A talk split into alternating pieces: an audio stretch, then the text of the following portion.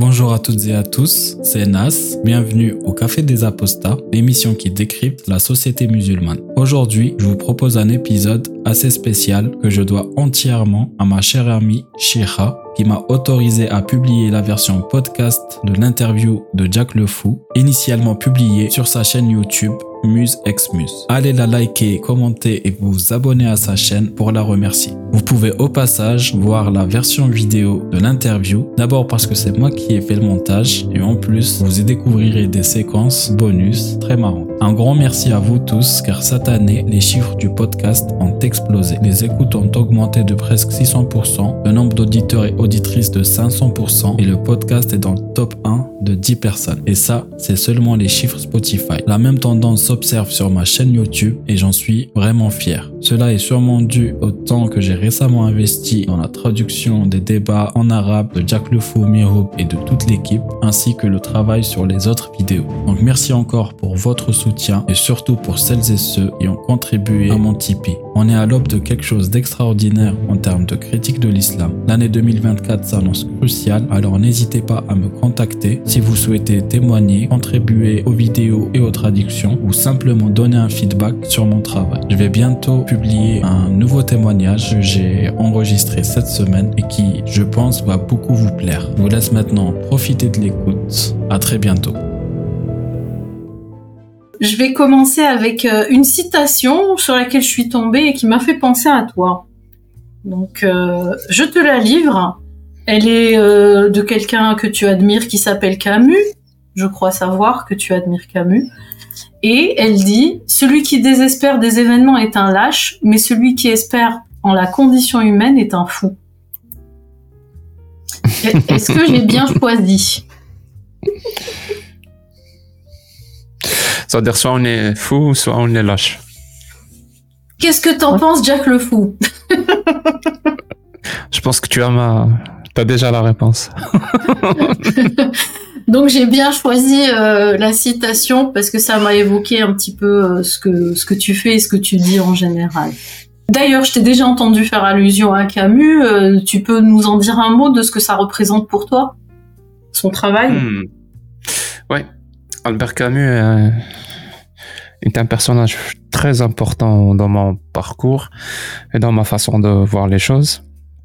Ça veut pas dire que c'est mon prophète ou quoi que ce soit, mais plein de plein de ses phrases et, et sa façon de voir les choses me parlent. Voilà, disons cela, ça me parle. C'est comme si, je sais pas, c'est, je sens un certain lien. Je Mhm. comprends, je comprends d'où il parle, je comprends pourquoi il dit ça, je comprends sa, sa façon de voir les choses. Je sais pas, il y a- il y a une certaine euh, connexion. Moi, je pense que c'est dû au fait qu'on vient, Du même. on vient littéralement du même quartier. C'est même pas. je suis né à quelques mètres de là où il est né. Euh, il est né vers. euh, Attends, il est né où? À Alger, lui? Oui, bien sûr, Alger, Loussandé. Ah d'accord, parce que moi je connais son histoire avec Oran euh, et tout ça, mais euh, je savais pas qu'il était né à Lucende. D'accord. C'est, c'est, c'est. Euh, Belcourt. On appelle ça D'accord. Bel- Belouizdad ou Belcourt, donc ce qui appartient à la localité de Loussandé. Et c'est la localité où je suis moi-même né. D'ailleurs, je, je partais très souvent ben, voir la maison où il est né. Là, il a grandi euh, au- dans les hauteurs d'Alger, juste en dessous de la, du mo- monument, enfin le monument des martyrs, Oui. Shahid. Après. Voilà. Parce que j'ai, je fais quelques, j'avais un ciné-club euh, pendant quelques années au musée des Beaux-Arts, Mhm. celui qui, celui qui surplombe le jardin d'essai. Il y a un musée des Beaux-Arts Oui. qui, qui est là depuis plus de 100 ans maintenant, ce musée, que j'aime beaucoup. Et on m'a donné une- euh, un créneau, une carte blanche, euh, tous les samedis après-midi, où voilà, je faisais des projections de films et, et après le film, on faisait des débats. Donc à chaque fois, je faisais des thématiques de un mois. Mhm. Ça, ça pouvait être euh, tout et n'importe quoi. Ça, la thématique pouvait être un acteur, pouvait être un réalisateur, pouvait être une façon de faire les choses, pouvait être euh, une thématique abordée, pouvait être la science-fiction, pouvait être n'importe quoi. Mais ça durait un mois. Et pendant un mois, chaque samedi, je projetais des films. Il y avait beaucoup, beaucoup de jeunes qui venaient, vraiment beaucoup. En plus, c'était un énième ciné-club que, que, que j'ouvrais parce que j'adore ça. Mhm. J'en ai fait quelques-uns ben, au musée des Beaux-Arts, euh, Monument des Martyrs, justement, Maqam Shahid. Dans, j'ai fait euh, la salle Mohamed Zinat, mhm. euh, la salle France Fanon, et quelques-unes d'autres. Voilà. Et c'était à quelle période à peu près, ou alors ça s'est étalé sur combien de temps, tout ça? Les ciné-clubs Oui. Bah, de 2004-2005 jusqu'à 2014-2015. D'accord. Une dizaine d'années. Une, dizaine d'années. Et tu peux Avec quelques interruptions, mais pas plus de 2-3 mois, on va dire. D'accord. Et tu peux nous donner euh, euh, des exemples de films que tu as projetés et qui ont suscité euh, débat ou controverses ou... Controverse, oui. Il y a un débat, euh, il y a un film qu'on a projeté à la salle Mohamed Zinat qui a fait fermer le ciné-club tout simplement. Hmm, alors c'était C'était un film très polémique, très politique et très qui touchait à la sensibilité. C'était Borat. Ah. Donc je, je, salue les gens de Univers voilà. Je sais pas si je peux dire leur nom ou pas. Peut-être qu'ils veulent pas que, que leur nom soit associé à moi. Mais voilà, je les salue. Oui. Voilà. Fallait pas projeter Borat. Parce qu'il y avait, euh, à l'époque, je crois que c'était, euh, une série qui se passait from euh, j'oublie comment elle s'appelle. Jamie Family? C'est ça? Jamie Family. Euh, l'UNTV, où il y avait une actrice qui jouait là-dedans, qui jouait, Khalti, je sais plus quoi. Khalti Boualam, c'est ça, voilà. Donc l'actrice qui jouait ça. Khalti Boualam. ouais, c'est ça. C'était, c'était une sitcom qui avait beaucoup de succès en Algérie. Alors, il, jouait de, il y avait Souila, ou là, comment il s'appelait, qui jouait dedans. Donc elle est venue voir le, la mhm. projection. Mhm. Bah, c'est Borat. oui. faut, pas, faut pas prendre Borat au sérieux. Et c'est, vraiment... c'est, elle qui a fait. Euh, elle a fait un scandale. Elle a fait un scandale. Le scandale est arrivé à la, je crois que c'était Shuruq, Al-Nahar, le journal. Donc, ils ont fait un article. Le ministre a lu l'article. Donc, ils ont fermé le ciné-club. Et c'était pas la, c'était pas la seule fois. Il y a déjà eu d'autres euh, fois où le ciné-club a été fermé. Mais bon, à chaque fois, je, je, je, dois pas dire je parce que je dois dire on. Voilà, parce que c'était vraiment une équipe. Donc à chaque fois, on trouvait le moyen de d'ouvrir autrement avec un autre nom, euh, oui, mais exactement la même formule. J'imagine. Il y a eu le Ciné Club euh, Cinéver. Euh, J'imagine. Euh, Chrysalide. Je me rappelle juste des noms. Euh, mhm. L'auberge des cinéphiles. Ah, ça me rappelle, ça me rappelle plein de plein de souvenirs. Et j'ai oublié d'autres. Bon, dans Borat, c'est pas le message politique qui a dû gêner. J'imagine que c'est euh, les scènes dans dégueulasses. Ouais, dans l'article, dans l'article, ils ont dit dans une salle de cinéma à Alger, on projette des films porno ah. avec Pamela Anderson. Moi, je me suis dit.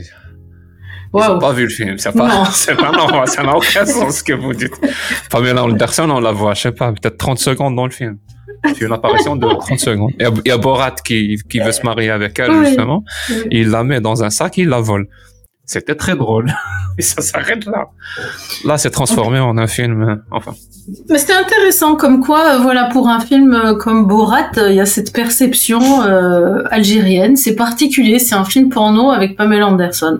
Ok, j'avais jamais vu Borat comme ça et je pense que je le verrai jamais plus du même œil grâce à cette information. Je pense qu'il y a que il y a que les personnes qui ne l'ont pas vu hmm. qui ont vu ce film comme ça. c'est clair ce que je dis. C'est très clair, j'ai bien compris. D'accord. Donc, donc, voilà, donc oui, voilà, donc il y avait des ciné-clubs, il y avait des cafés littéraires. Mm-hmm.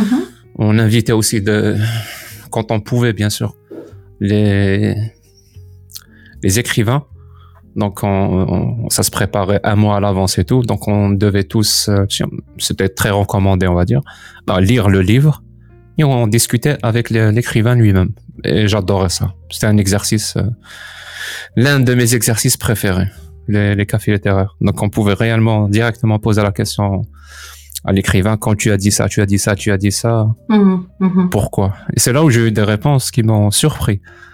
Parce que Par je me exemple rappelle d'un ah, je me rappelle d'un livre où je sais plus. Ah, ça fait longtemps. Là, ça fait plus de 15 ans. Mais je me rappelle d'un passage qui m'avait marqué parce que au bout de- dans le dans l'histoire, euh, il y avait la pluie qui avait commencé à, à tomber et ça avait donné un, un temps très spécial à- au cours des événements qui se passaient. Donc le fait que la Mhm. pluie tombe, moi je me suis dit là le j'ai surinterprété comme on dit, ça arrive très souvent d'ailleurs. Alors, C'est ça l'art, tu tu interprètes, tu surinterprètes. Donc je me suis dit là la pluie signifie signifie ça donc on- donc je lui posais la question Mhm. est-ce que je suis tombé juste ou pas? Il m'a dit non. Il m'a dit j'étais en train d'écrire en même temps que j'écrivais la pluie a commencé à tomber chez moi donc je l'ai intégré. Je me suis dit ok c'est aussi simple que ça. D'accord. Et c'est Des plein fois, de petits, des de- films. Mm. ouais, des petits trucs comme ça où tu comprends à peu Mm. près comment le processus euh, se passe. Mm. On a aussi orga- organisé des, des festivals de cinéma, euh, des résidences d'écriture, Mhm. des, des résidences de, de pour faire des courts métrages. D'ailleurs, je, je, je- j'en ai écrit, j'en ai, j'ai participé à l'écriture de plusieurs. J'en ai même, j'ai même fait l'acteur sur quelques-uns. On peut même les, re- les trouver encore sur euh, sur internet. Oh Ah, Jack acteur. Des courts Ah bah, on veut voir ça, hein. Ouais. Bah, bon, bonne chance hein, pour ceux qui vont les chercher, bonne chance. Il va être difficile à trouver, mais ils existent. Par rapport à toutes ces activités culturelles euh, où il y a quand même un certain engagement, euh, parce que si on veut que les esprits euh, réfléchissent, euh, on sait que le degré, les degrés d'engagement euh, avec le, le climat en Algérie, c'est- ça va vite quoi. Euh, par rapport à ces activités, est-ce que toi t'arrivais à les faire euh, euh, Bon bah là on a fait fermer ton ciné-club, mais est-ce que globalement c'était fluide? Il y avait une niche ou comment ça se passait? Ouais. Ouais, j'arrivais plus ou moins à faire ce que je voulais faire, oui, on peut dire ça. Et les contraintes que, les contraintes que, les contraintes que, auxquelles je me, les contraintes que j'affrontais, pardon, pour moi semblaient normales, on va dire. Hmm. Ça faisait Mhm. partie de la normalité des choses. C'est comme ça que les Mhm. choses se font en Algérie. Donc on fait avec, on s'adapte, on, on tourne autour, on pousse des limites un petit peu. Mais je pense que là, ça a complètement changé. Donc c'est ce que j'ai fait moi et ce qu'on a fait à l'époque, je pense que c'est plus faisable maintenant. Parce que ça, c'est la situation, ça s'est dégradé beaucoup plus. Alors c'est pas la première fois que j'entends ça et c'est un peu c'est c'est pas enfin la vie est pas partagée. Qu'est-ce qui qu'est-ce que toi et- moi de loin- de loin j'ai cette impression. Mais qu'est-ce qui te fait dire ça à toi? Ben, les feedbacks que j'ai, Mhm. comment je, moi j'ai vécu de l'intérieur, Mhm.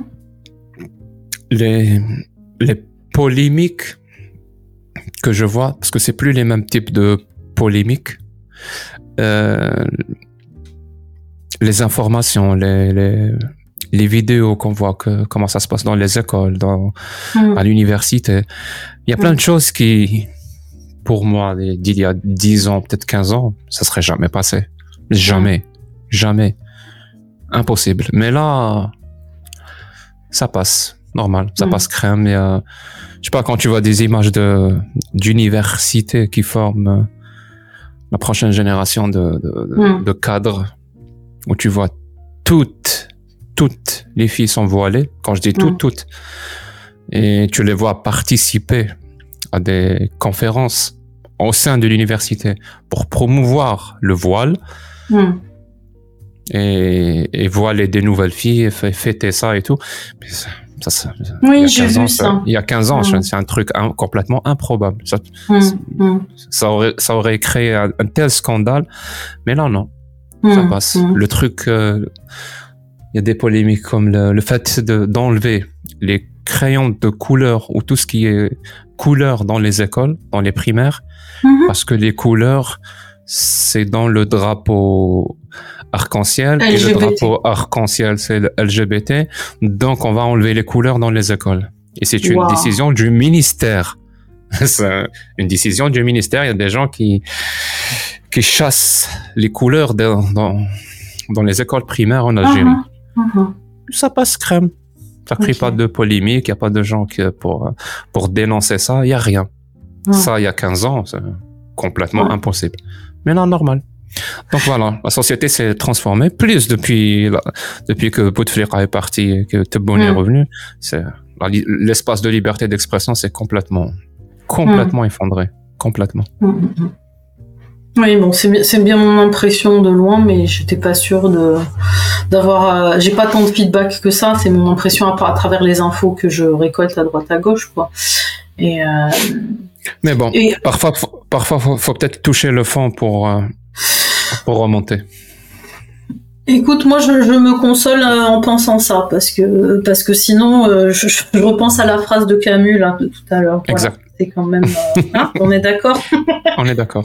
Ouais, voilà quoi. Justement, ça m'amène euh, à, autre- à un thème que je voulais aborder avec toi. Toi, qui grâce à euh, qu'on salue, euh, si on pense Jack, on, passe, on pense Mihoub. Moi, je vous ai découvert euh, quasiment en même temps, donc euh, on salue Mihoub. Salut Mihoub. Euh, euh, Ferme ton mic.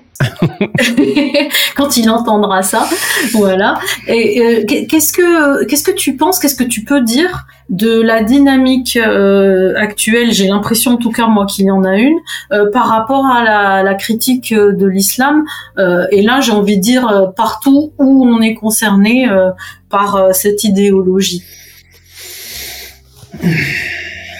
C'est une bonne question, mais je pourrais pas répondre. J'ai pas, je n'ai pas toutes les données. Et Mhm. je pourrais, je pourrais, par le fait que moi-même, je, je suis dans une dynamique de, justement de critique de, du dogme islamique et tout. Je pense que mon point de vue pourrait être biaisé à cause de mon expérience personnelle. Donc, est-ce qu'il y a une dyn- dynamique générale? Moi, je, je, je vais tendre, je vais dire oui. Mais mon oui, voilà, Mhm. avec beaucoup, beaucoup, Mhm. beaucoup de réserves. Vraiment beaucoup de réserves. Parce que peut-être il y a d'autres gens qui, qui ne voient pas ça et qui ont de, de bons arguments pour me dire non, il- ça n'existe pas. Donc j'aimerais bien les écouter. Mais moi, de mon point de vue, je dirais quand même oui. Il y a quand même des, des murs qui sont tombés. Il y a des barrières euh, qui ont été repoussées. Mhm. Il y a un, un, un, un, un, un horizon qui, qui s'est éloigné, qui semblait Mhm. indépassable, mais là, il, est, il a quand même été dé- dépassé. Et, euh, et ça, tout ça grâce à, grâce à ce que offre euh, Internet avec sur, sur ces, ces réseaux sociaux. Parce que ça offre la, la possibilité euh, bah, de parler à beaucoup de gens et de leur parler chez eux. Vraiment. C'est-à-dire quand je parle, je sais que je suis à Alger. Je suis à Alger. Physiquement, je le suis. Quand Mm. je parle, je suis physiquement en même temps à, je sais pas, à Abidjan, à Mestral, à Constantine, à Paris, à Marseille, à Montréal. Je suis physiquement là-bas. Mais je suis là-bas sans, euh, sans que euh, cette pression-là, ou, ou- sans, sans ressentir le, le- pouvoir répressif qui va m'empêcher de parler. Parce que je suis à Alger, parce que, c'est-à-dire, j'ai la liberté d'être à Alger et de dire ce que je veux, sans ressentir les, euh, les Mm. pressions, qu'elles soient juridiques ou sociales, pour m'empêcher de, de parler. Et ça, c'est grâce à Internet, à 100% grâce à Internet. Et même le, le temps libre, là, euh, normalement, toi, tu, qui, qui nous suis euh, euh, en français et surtout en arabe, je pense que tu as constaté qu'en arabe, il y a une, une telle liberté d'expression dans les lives. Il y a des gens qui rentrent, même pas cinq minutes, ils sont en état de choc. Qu- Qu'ils soient musulmans, qu'ils soient athées ou qu'ils soient ce qu'ils veulent. Mais ils rentrent, ils écoutent, ils se disent. Sérieusement, c'est des Algériens. Oui, c'est des Algériens. Comme Ils n'arrivent pas à y croire. Ils n'arrivent pas à y croire. Hmm. Ouais, ils Hmm. n'arrivent pas à y croire. Et ça, c'est gra- ça, c'est grâce à Internet et grâce au cou- courage, quand même. Faut pas, faut pas, Oui. pas l'oublier. Courage et l'achar- l'acharnement, pour le coup de. de- de Acharnement, c'est le mot. Oui, c'est de l'acharnement. Mais il faut, Non, en fait. Hmm, hmm, hmm, euh, trouver le temps d'ouvrir hmm. des lives de 5 heures, 6 heures, 7 heures tous les jours. Hmm. Je répète, hein, tous les jours depuis maintenant presque 3 ans. Parce que c'est- maintenant c'est Mhm. TikTok, mais avant c'était pas TikTok. Hmm. C'était une autre, euh, c'est un- une, une autre application. Hmm. C'était pareil. C'est exactement, exactement la même chose. Euh, Voilà. Donc c'est vraiment avec Hmm. beaucoup d'acharnement, beaucoup de d'abnégation, de la timidité, de l'inconscience parfois, parce que Hmm. peut-être qu'on n'est pas conscient. Et on, même même si j'essaie de m'inspirer, par exemple, je, je vais voir ce qui s'est fait avant pour m'inspirer pour euh, moi et mes hobbies on fasse la même chose. Ben, ça n'existe pas. c'est Mm. ça le souci. Tout ce Mm. qu'on tout ce, tout ce qu'on a fait moi et mes hoops, c'est ben, on a tâtonné, on a avancé comme nous on voulait avancer. On teste des trucs. Parfois ça marche, parfois ça marche pas. Hmm. Et on, et voilà, et on pose et on pose nos propres nos propres euh, briques, on va dire ça, pour euh, pour euh, pour essayer de construire quelque chose. Et c'est vrai que depuis depuis quelque temps ça marche. euh, Mhm. ça marche vraiment beaucoup, vraiment beaucoup. Je reçois des, tu sais, il se passe pas, il ne se passe pas un jour, un jour où je ne reçois pas euh, minimum une dizaine, dizaine de témoignages. Tous les jours, des Mhm. dizaines Mhm. et des dizaines de témoignages. d'insultes qui- et de menaces aussi, j'imagine. Donc là, t'as filtré. moins, beaucoup moins. Je reçois beaucoup, beaucoup, beaucoup moins de, Oui. de, de menaces et d'insultes. Je vais dire le, le ratio actuellement, Oui. à l'aise, il est de 99% bienveillant et 1% de, de méchanceté. Et pourtant, je ne réponds, et je le dis, hein, pour le- je ne réponds à aucun message. Mhm. Peut-être que les gens ne, ne le savent pas, ils sont surpris que je réponds pas, mais je réponds pas. Parce que sinon, c'est impossible. Je peux, je Mais peux tu plus. peux pas. Il faut Euh, embaucher quelqu'un là pour. euh, Impossible.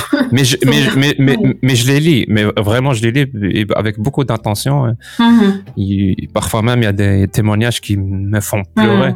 Mhm. Ceux-là, quand même, je, j'envoie des cœurs où je, je, je mhm. dis je suis peiné, mais, mais, mais sans plus. Je réponds parfois à quelques messages qui me font rire, parce que j'adore ça. Quand il y a un commentaire ou un message qui me, qui me fait vraiment rire, là, je réponds. Oui. Là, je Oui. peux pas. En tout cas, y a, on va, on peut pas faire de pronostic, euh, mais j'ai, euh, je suis, je, je suis, je pense être symptomatique. euh, euh, moi, ça fait longtemps que je suis, que je suis plus dans cette religion et, et je suis plus très jeune. Et même moi, j'ai trouvé la, l'énergie et, et en tout cas pas l'impression de me lancer dans un truc euh, perdu d'avance. Euh, pour faire une euh, mini chaîne euh, pour l'instant qui est toute petite et, et pour faire des trucs euh, j'ai fait plein de choses en en, en souterrain euh, en aidant concrètement euh, des- dans des situations complexes euh, En parlant de ça, oui juste en dessous, abonnez-vous à la chaîne de. oui Il faut, il faut, il faut, il faut supporter, voilà. Donc il faut s'abonner, partager, il faut aimer. liker voilà c'est vrai Merci, moi je- merci d'avance. merci tu es euh, un bon agent euh, de communication parce que moi c'est vraiment euh, voilà mais Ben, au départ, au, au départ, c'est moi, c'est ça, c'est ça mon travail au départ. ah c'est vrai ah mais je comprends mieux d'accord d'accord Ah ouais. Euh, Je suis, je un, v- je suis un vendeur de tapis. Ça va, heureusement que c'est deux Algériens qui Voilà. le disent et qui rigolent. Ah. C'est Madame Jack. Coucou Madame Jack. Bonjour. T'as dit coucou. Ah mais oui, t'as le casque, elle peut pas entendre. Elle peut pas, elle peut pas entendre. Bon, oui. Euh, ce que je voulais dire, oui, euh, je ferai pas de pronostic parce que l'enjeu est quand même assez important et et et et il y a tellement de choses là qui se qui, qui, ont- qui entrent en collision hein, entre les intérêts euh, euh, et, les, et les cerveaux qui bloquent et tout ça. Mais en tout cas, j'ai le sentiment aussi qu'il se passe quelque chose. Et une fois que j'ai entendu ce que Miroub et toi vous faites, euh, ça m'a paru tellement évident, comme si ça avait toujours été là en fait. Euh, et et- et c'était tellement obvious. Il- mais bien sûr, bien sûr, avec Internet, il fallait bien qu'on le fasse. Ça. Bon, heureusement que vous l'avez fait parce que ben non, c'est facile à dire, hein, c'est obvious. Mais en fait, euh, euh, on se demande comment on a fait toutes ces années avec Internet sans qu'il y ait d'espace comme ça. En fait, moi à l'époque j'enviais euh, ce qui se passait euh, à travers Hicham Gnostic euh, parce que ben c'est du côté c'était au Maroc qu'il y avait cette parole-là, parce que je le connais, ça fait longtemps hein, que je l'ai découvert. C'est pas pareil, hein. Ce qu'on fait, nous. Oui, c'est ouais, pas pareil. que- Hmm, Ah oui, pas- oui, oui. Non, non, c'est pas Parce pareil, nous, mais c'était nous déjà... on est vraiment, vraiment dans l'interaction Oui, oui. à 100%. On n'est pas là en train de, de donner notre avis, de faire des discours, des je ne sais pas. On est vraiment dans l'interaction. Mhm, mhm, on est mhm. au, au charbon, comme on dit. Ferme ton mic. on en fait, parle direct aux personnes. Euh, moi, quand je l'ai découvert, euh, il tournait en ridicule et en dérision les choses. Il pointait les choses euh, terribles qui étaient pas acceptables. C'est excellent, et c'est excellent, oui. Ah oui, il a fait des. Oui, c'est excellent des monadarat là, des des, des, des, des Des débats, débats. avec oui des débats avec euh, des gens, mais euh, c'était à s'arracher les cheveux. Et il y, y avait que ça, en tout cas dans la langue arabe que je que je connaissais. Et, et je suis bien contente, même si c'est longtemps après, que vous soyez là. Quoi. Et voilà, donc je pense qu'il se passe un truc. Je vous entends aussi des fois euh, avec euh, des gens de, du Moyen-Orient qui viennent ou chez qui euh, Mihoub, je, sais que je l'ai vu euh, chez, chez Skandar et des gens comme ça. Je suis, je suis pas sûre de t'avoir vu là-bas, mais j'écoute, j'ai, je peux pas toujours Si, si, euh, si. tout écouter. Non, Si je, tu y es allé aussi, voilà. je vais très sou- souvent chez Skandal. C'est un Mm. Libyen, pour ceux Oui. qui ne savent pas. Donc, c'est pas vraiment Moyen-Orient, mais il parle que, il parle que l'arabe. Oui. Euh, chez Mohamed Salah aussi. Je suis Voilà. allé, ouais, je suis allé quelques, Voilà. quelques fois. Mohamed Salah, très- il est... Oui. Mohamed Salah, pardon, oui, tu as raison. C'est pas, peut-être que ton audience ne, ne, ne le connaît pas. C'est, pour le coup, c'est un Irakien Voilà. qui vit en Suède, qui a passé toute sa vie à étudier la charia. Et là, il est complètement apostat. Hmm. Il fait aussi de, ce qu'on appelle un entretien épistémique, euh, Hmm. où il montre Mm. sa tête. euh, Hmm, hmm, hmm. Il a une bonne tête de, de, de Père Noël. C'est vrai. Ouais, il a une bonne tête de, de Père Noël. Donc, il fait des entretiens épistémiques, il, il laisse les gens parler, leur pose des questions, et, et ça marche très très bien pour, euh, pour, Moha- pour Mohamed Salah. Ouais. Il y en a, il y en a plein, il y en a plein d'autres dans le, Hmm. Disons, le mouvement apostat ou athée, euh, dans le monde dit arabe. Je sais pas si tu as, tu as remarqué, mais à chaque fois, je dis le monde dit arabe. Je dis pas le monde Oui. arabe. Oui, oui, oui, merci de préciser ça. Et... Ouais, je précise à chaque fois. Parce que le monde arabe, ils sont pas arabes. Ouais. Le monde arabe n'est pas arabe. Non, ça n'a aucun sens. Les, les Nord-Africains sont pas Mhm. arabes, les Libyens sont pas arabes, les Égyptiens sont pas arabes, les, Hmm. les. Syriens sont pas arabes, les, les Irakiens sont pas. Il y a que, il y a que en Arabie Saoudite qu'on trouve Que les gens sont. les Arabes. Mais voilà, ces, ces pays-là dits arabes, je crois qu'il y en a 22. Voilà, si je me Mhm. trompe. hein, donc, euh, corrigez-moi si je, si je me trompe, mais je pense qu'il y en a 22. Oui. Il y en a Mhm. un qui est arabe. Les autres, euh, c'est d'autres populations. Mais ça parle arabe. Arabophone pour le coup, oui. Hmm. Et c'est vrai que euh, en France, le mot consacré c'est apostat, euh, mais moi j'aime bien parler d'islamo-critique ou, ou d'ex-musulmans tout court pour ceux qui l'ont été, parce que euh, apostat c'est pas que pour les ex-musulmans et, et, finalement euh, on se rend compte que les gens connaissent pas forcément le mot. Mais bon, c'est pour désigner de toute façon euh, le fait que cette idéologie euh, doit être débunkée, quoi. Il est temps. Bon, donc on fait pas de pronostic, mais on a bien l'impression qu'il y a des choses qui bougent, puisqu'il se dit des choses qui ne se disaient jamais avant. Donc ça, on peut, on rêve pas. Ça au moins, on rêve pas. Il est sûr, euh, sans spéculer sur l'avenir, il se dit des choses. Disons des choses qui ne se sont pas dites ces 40 dernières années. Voilà. Allez. Mais les choses, Voilà. ces choses-là se sont dites avant. Avant, avant 1979, il y avait des gens qui, qui disaient la même chose que nous, mais ça ne soulevait pas Hum, hum. plus que ça la polémique ou, ça n'avait pas l'air extraordinaire à tel point où tu te demandais est-ce que c'est des Algériens qui parlent ou mais Oui, bon ils le faisaient à, leur manière de manière euh, entre eux on va dire les penseurs ou les L'élite. Qui parlaient entre eux. Mais sinon un discours comme ça qui qui s'adresse directement à tout le monde parce qu'on on est tout le monde Mm. donc ça s'adresse à tout le monde et de manière directe je répète direct il y a aucun intermédiaire. Bonjour Ouais. bonjour tu es musulman oui pourquoi? Yallah on commence. Et ça dure euh, 5 minutes euh, 10 minutes euh, 30 minutes une heure.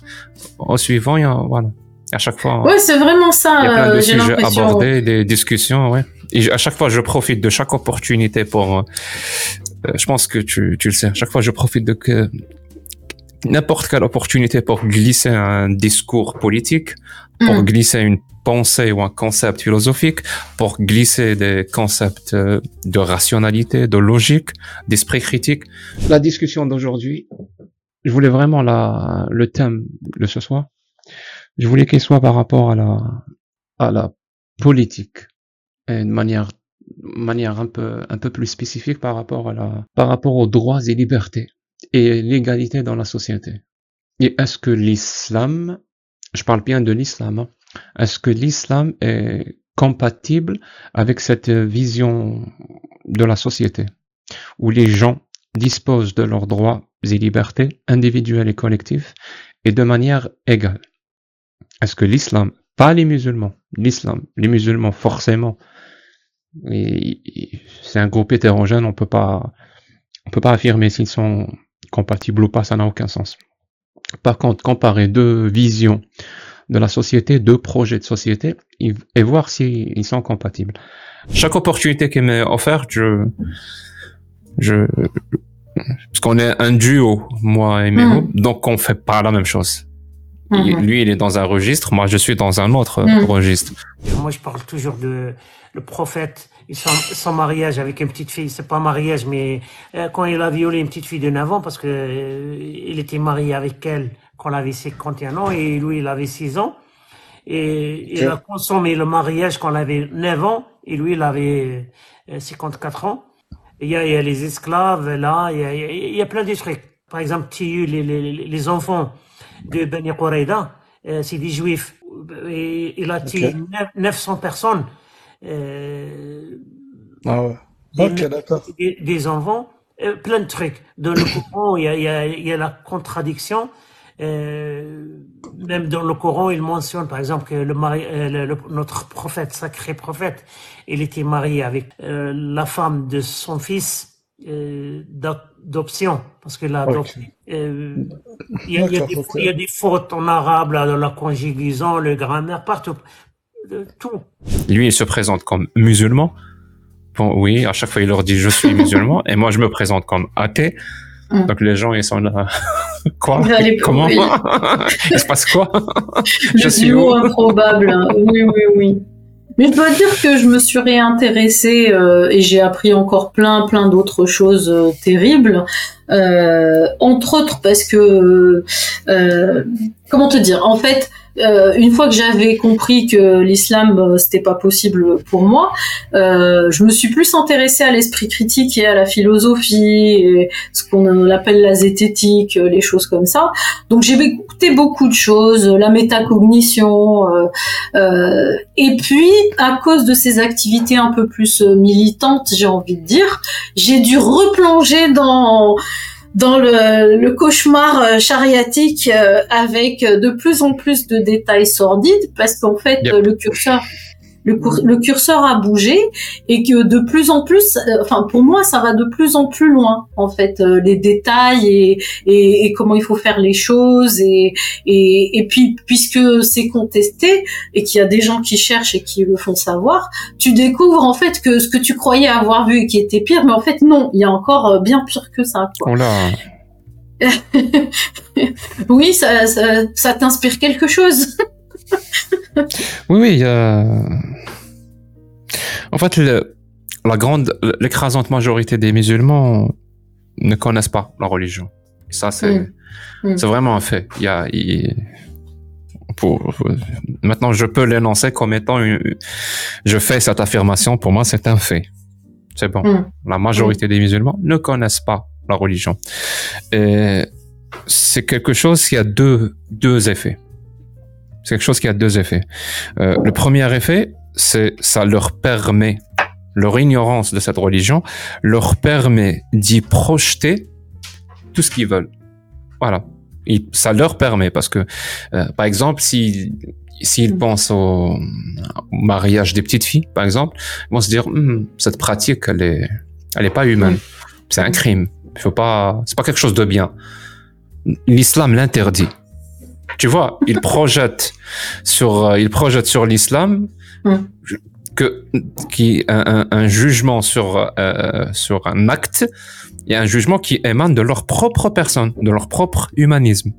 Voilà, le mariage des petites filles, c'est un crime, c'est inhumain, c'est inacceptable. Je sais pas, peut-être qu'ils imaginent leur propre en- enfant, peut-être qu'ils imaginent leur nièce Mm. ou je ne sais pas. Mm. Donc, c'est inacceptable. Et là, puisque l'islam, c'est la parole divine, c'est la parole vraie, et que l'islam euh, veut promouvoir le bien contre le mal, donc ça, c'est quelque chose de mal. Donc, sûrement, l'islam, c'est une pratique qu'il interdit. Euh, comme je dis toujours, hein, spoiler alerte, l'islam ne l'interdit pas. L'islam endosse absolument cette pratique. L'islam endosse cette pratique des mariages des petites filles. Pour ceux qui en doutent, j'adore donner des sources, pour ceux qui en, qui en doutent, euh, dans le Coran et dans les sunnahs, donc les hadiths authentiques, cette pratique est citée à plusieurs reprises. Donc le prophète parle de cette pratique ou, ou nous donne des informations à propos de cette, de cette pratique, donc le mariage avec des petites filles le mariage d'hommes d'âge mûr avec des petites filles. Il- il- donc il parle de cette pratique et Allah lui-même dans le Coran parle de cette pratique aussi. Et dans les deux cas, il n'en parle pas pour l'interdire, Hmm.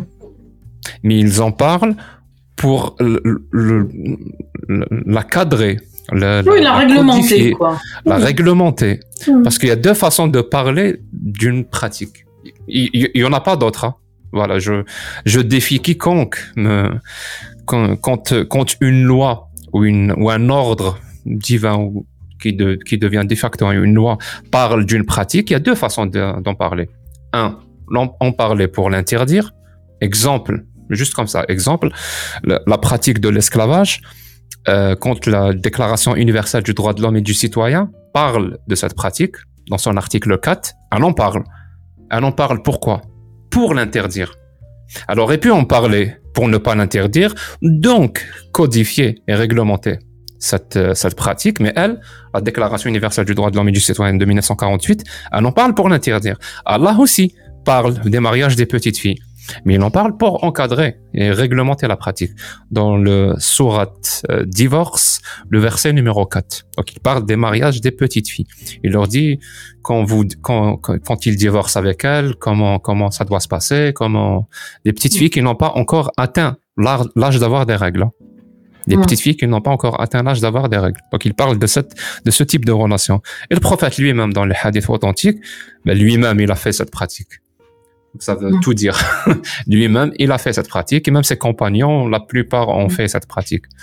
Même les compagnons les plus les plus importants de l'islam ont fait cette pratique, comme Abu Bakr, qui s'est marié lui-même à l'âge très très avancé avec une petite fille de 5 ans. Il y en a même un compagnon qui s'est marié avec une petite fille qui avait un mois. C'est Mm. c'est ce qui est écrit. Voilà. Je, je répète, c'est ce qui est écrit. Je ne suis pas en train d'inventer ou de ou de de- ou Mm. d'expliquer des versets. Non, je lis ce qui est écrit. Donc celui qui qui me croit pas, voilà, je vous donne la source du Coran. Euh, divorce, verset numéro 4. Il faut aller chercher l'explication. Et les hadiths sahih, je donne comme ça, juste au hasard, le Sahih Bukhari 1000, euh, Sahih Bukhari 5134, Sahih Bukhari 3894, Sahih Muslim 1422. Ça, ce qu'il s'agit de pratiques de, mariage des petites filles. Mais ce musulman-là, qui représente la majorité, qui ne connaît pas sa religion, il va se dire autre chose sur, une autre pratique, par exemple l'esclavage. va se dire, l'esclavage, c'est quand même inhumain. C'est quelque chose de pas bien. La religion à laquelle je crois, c'est la source du bien et du mal. Donc forcément, elle interdit cette pratique. Encore une fois, spoiler alerte, l'islam n'interdit pas cette pratique. Il l'endosse, il la réglemente. Il en a parlé, et quand il en a parlé, ce n'était pas pour l'interdire, mais c'est pour endosser la pratique et la, et la, et la, et la, et, et dire comment, comment tu dois traiter ton esclave, comment tu dois. Et En plus, euh, une partie des musulmans, quand ils découvrent ça, ils vont chercher à justifier. Et ça, je trouve ça insupportable, moi. Mm. Euh, D'ailleurs, j'ai eu des débats avec un, un imam sur TikTok. Peut-être que tu, quelques-uns l'ont vu, peut-être que toi aussi tu l'as vu. Shaban. Ouais, je parle de lui. Oh là là là là là là là là là. Oui. Donc pour, euh, pour justifier cette pratique, il commence à dire comment l'islam, il cite les versets, ou, ou plutôt Mhm. les hadiths, les, qui, à ses yeux, semblent les plus humains. Mm. Il me dit, mais le prophète nous a dit, il faut bien vêtir l'esclave. Il faut bien le nourrir. Je dis, mais, Mm. d'accord. Donc ça, c'est, pour toi, c'est normal. Dire cette phrase, c'est normal.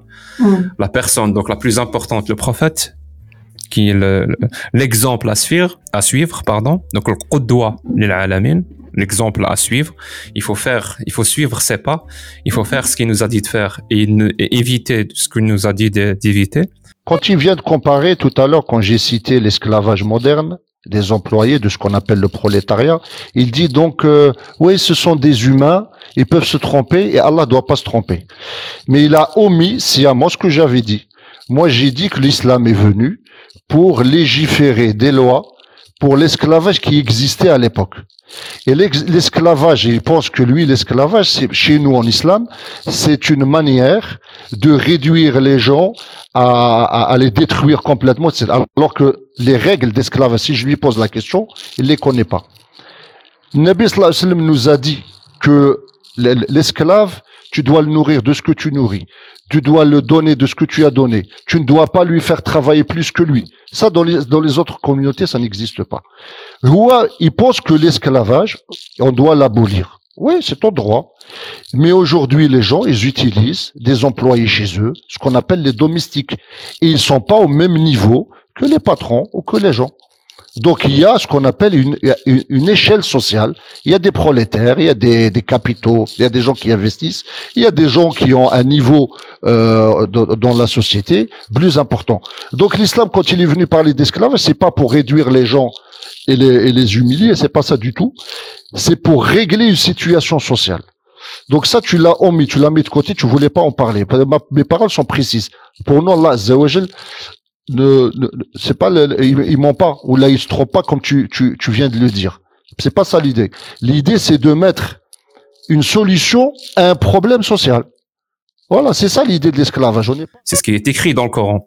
Donc Mhm. cette personne-là nous dit, il faut bien nourrir ses esclaves, il faut bien les vêtir, il faut bien, je sais pas.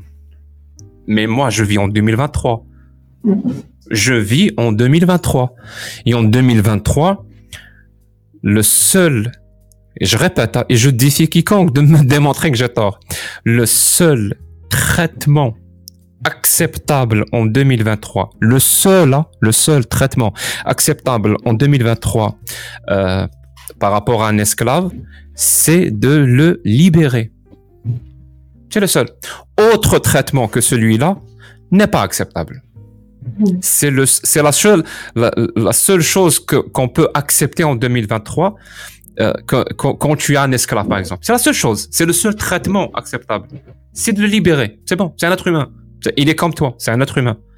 Donc me dire oh, un autre traitement, le nourrir, le bien le vêtir, ça n'a aucun, ça n'a aucun sens. C'est la négation absolue, complète de de de l'humanisme qui qui existe chez chez chaque être humain.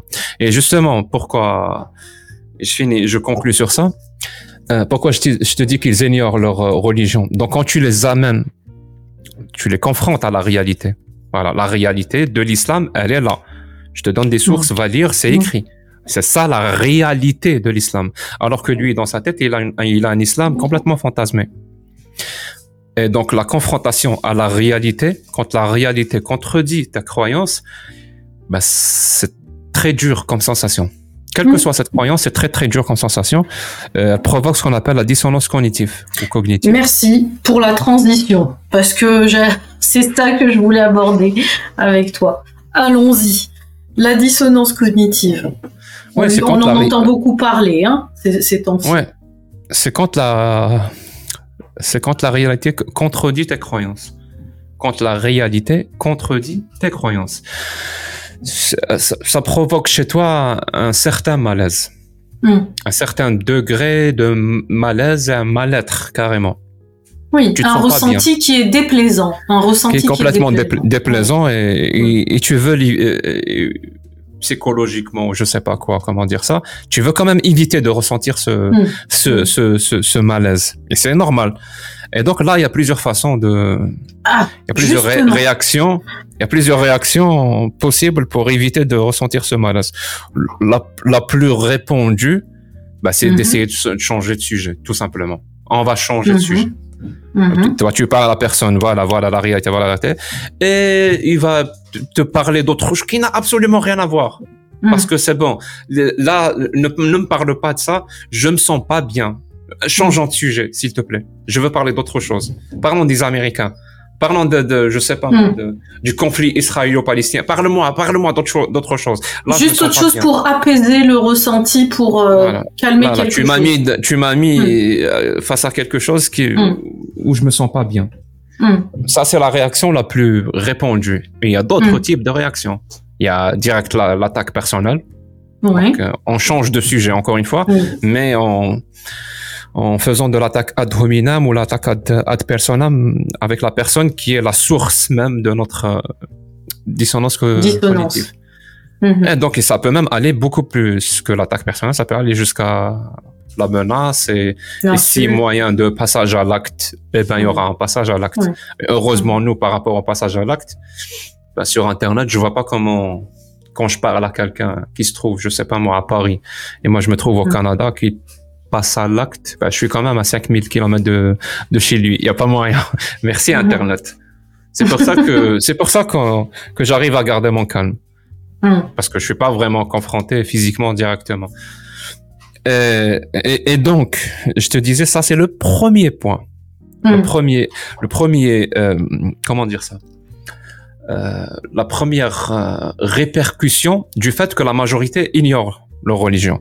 La deuxième euh, répercussion, c'est que ces gens-là ignorent leur religion, mais pensent toujours comme euh, vérité absolue que leur religion est vraie. C'est-à-dire que c'est les deux en même temps. Leur religion, ils l'ignorent, ils ne la connaissent pas, mais en même temps, leur religion, c'est une vérité absolue. Elle est parfaite, elle est divine. Et il faut la suivre. Il faut suivre ce qui est écrit dans le Coran. Il faut suivre ce qui. Ils savent pas ce qui est écrit, mais il faut suivre. Et donc, c'est là où, où- où s'il n'y a pas, euh, s'il y a pas un, un climat où il y a la critique justement de cette religion, avec ces deux facettes, ils sont euh, ces, ces personnes-là deviennent ce qu'on appelle des proies faciles, des personnes Oui. crédules. S'il y a un personnage qui représente cette autorité religieuse qui veut les manipuler, ben c'est très simple. Pour lui, c'est Voilà. très simple. Ils ignorent la religion. Et en plus de ça, ils sont prêts, ils pensent sincèrement et complètement que cette religion est vraie et, et- et- et- et c'est une vérité absolue et qu'il faut suivre limite aveuglément ce qui est écrit. Donc c'est c'est des personnes c'est parfait pour euh, pour euh, Oui. pour être euh, ma- manipulées, pour Manipuler, euh, Ouais. euh, utiliser euh, avec tous les processus de servitude euh, consentis euh, et tout ça. Mhm. Et donc c'est là où Mm. j'essaie de faire intervenir mon discours moi. C'est exactement sur Mm. ce point-là. De un, diminuer de cette ignorance. C'est pour ça qu'avec Mihoub, à chaque fois qu'on nous dit qu'est-ce que vous faites, nous on dit on fait tarbiya islamia. On fait de l'éducation islamique. Mm. C'est drôle. C'est Mm. pas c'est pas loin de la réalité. Donc, Oui. première chose, on intervient sur cette éducation islamique. Donc voilà, c'est ça les textes.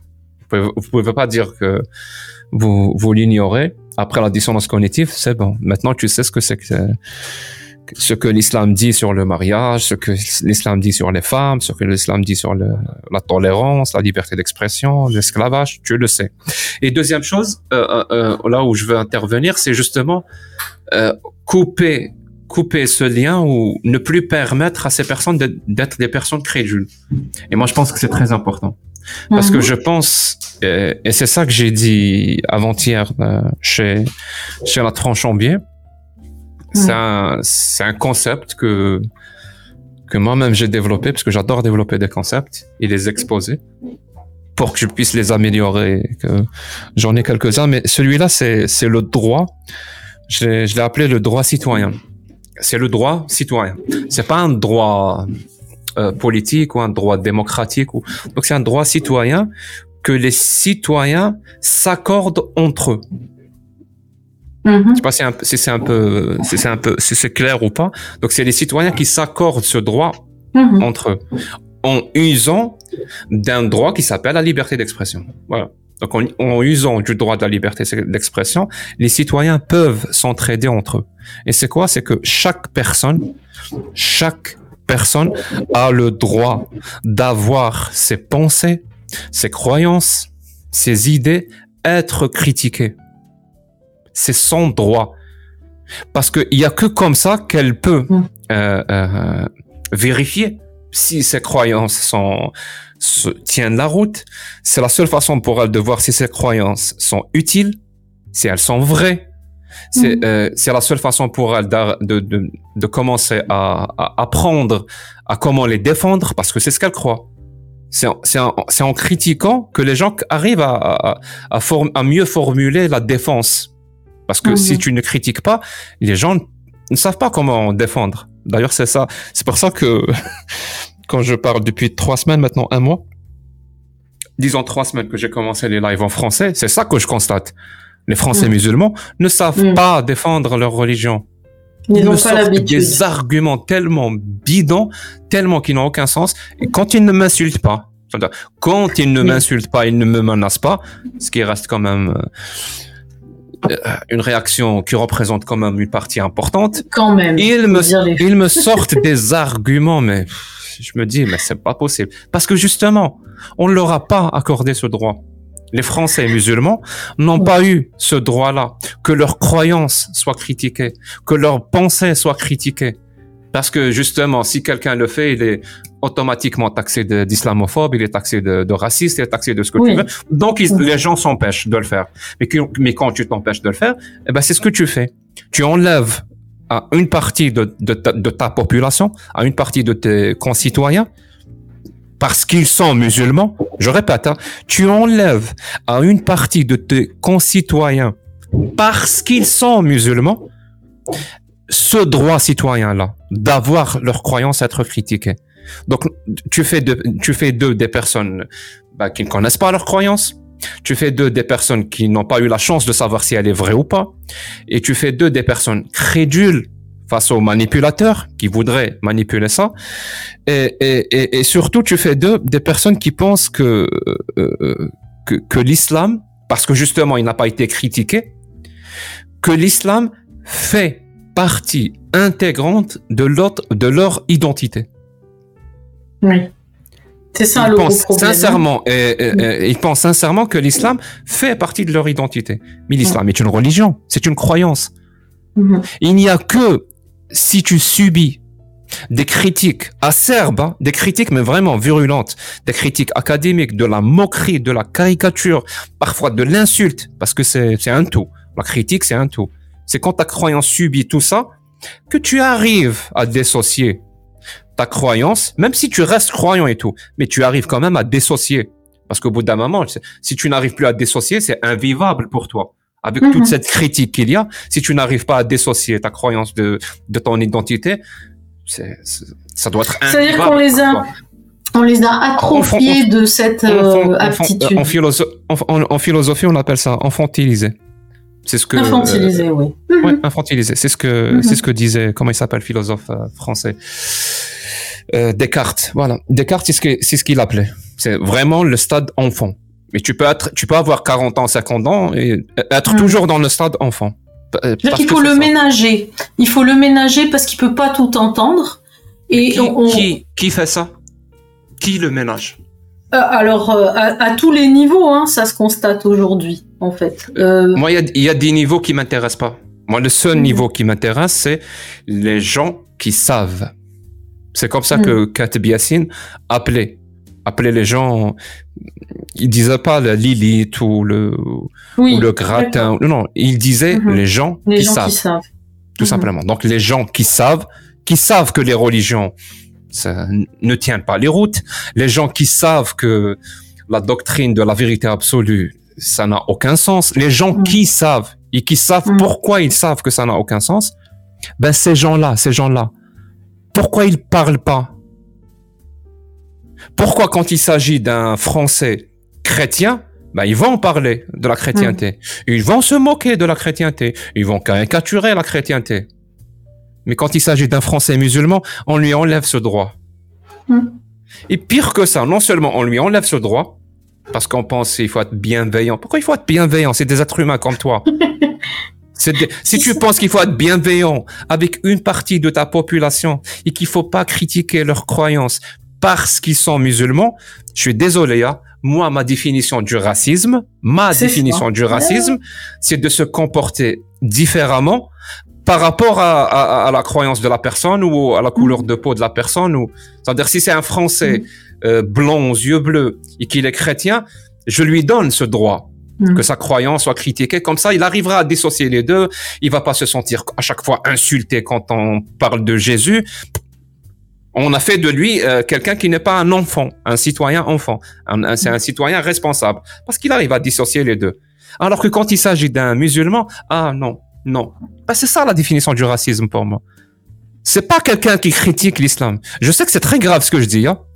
Le racisme pour moi, c'est pas quelqu'un qui critique l'islam. Non, le racisme, c'est c'est quand tu es quelqu'un qui sait et que tu ne dis rien et que tu ne critiques pas l'islam.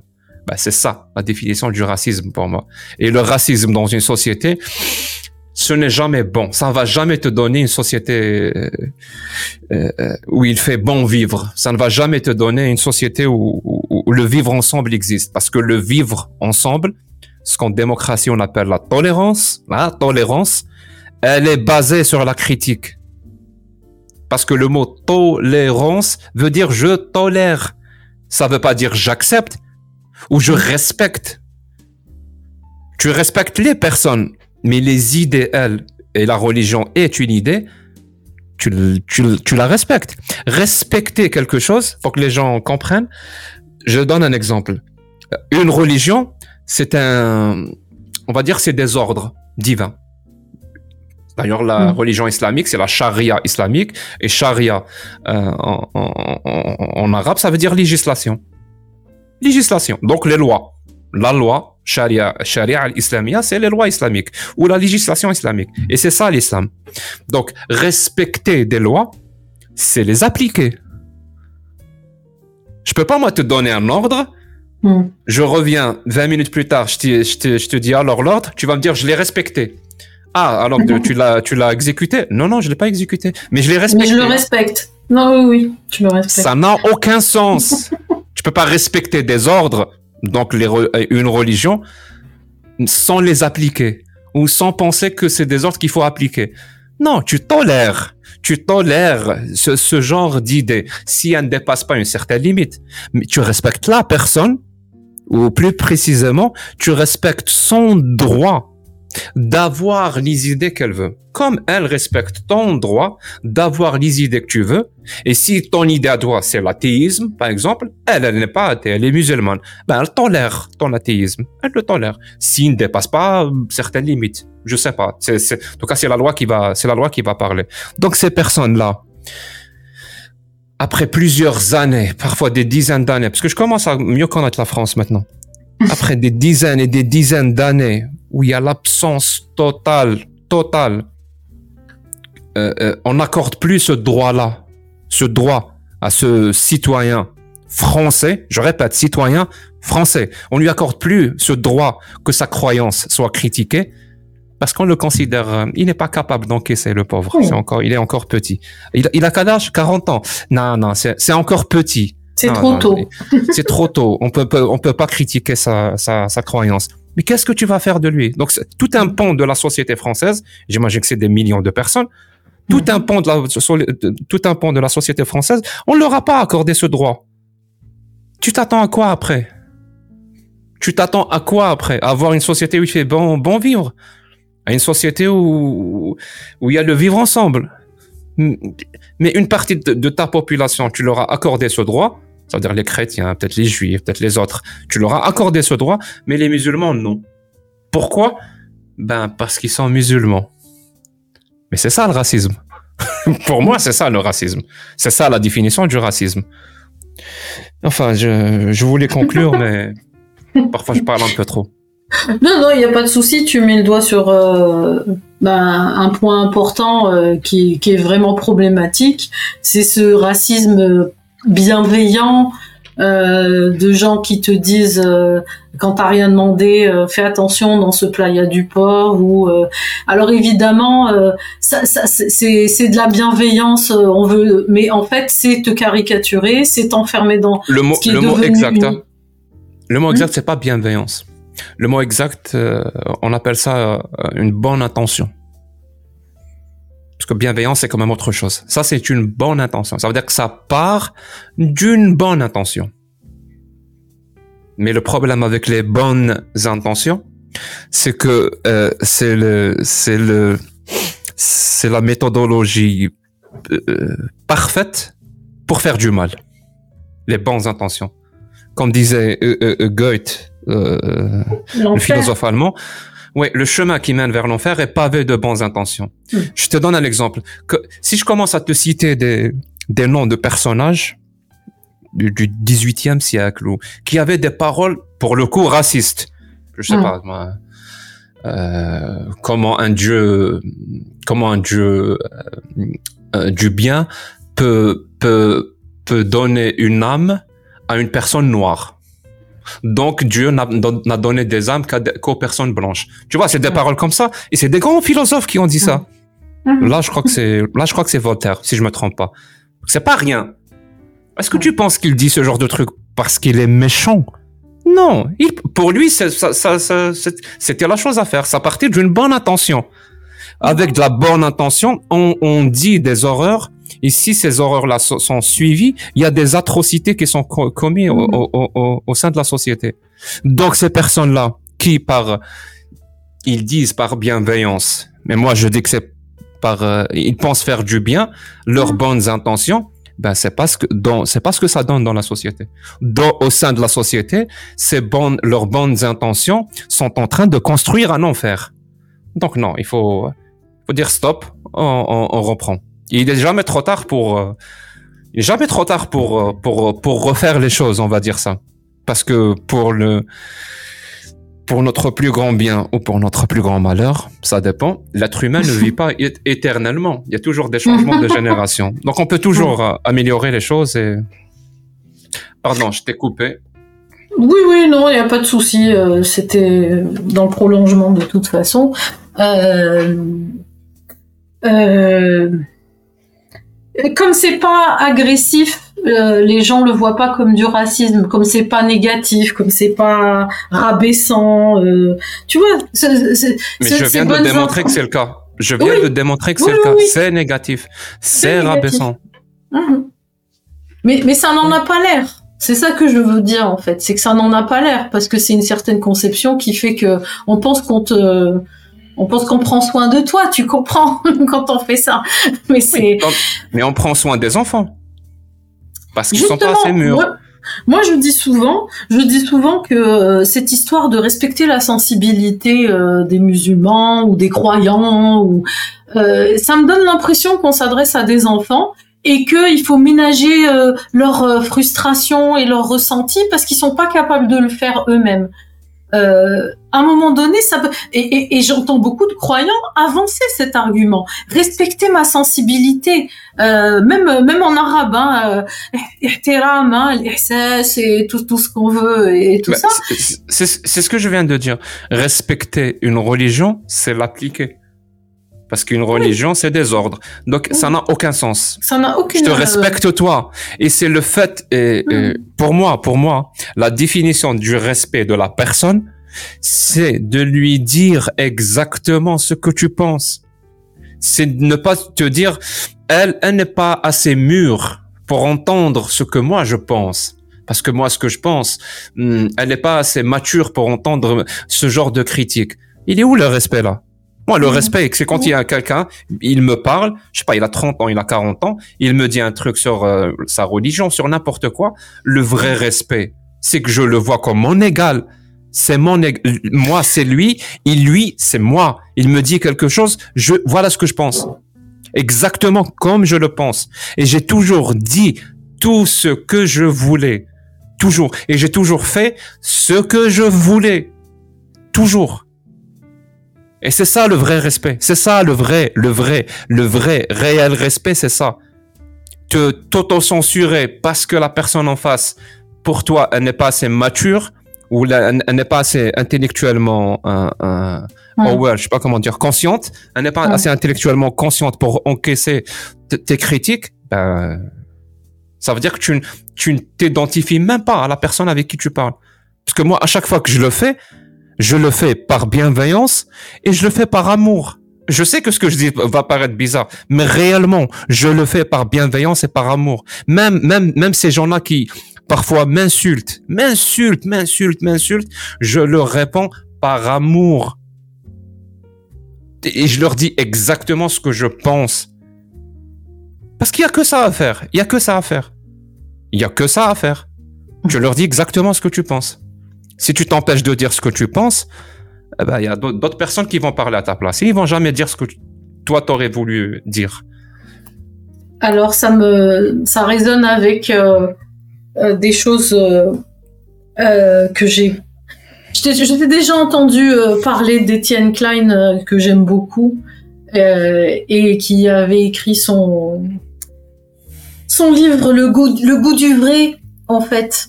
Et je trouve que là où je me sens moi dans une impasse avec les croyants, alors en l'occurrence euh, avec ceux qui nous intéressent là, c'est ce rapport à ce qui est vrai en fait, qui est pas du tout une priorité.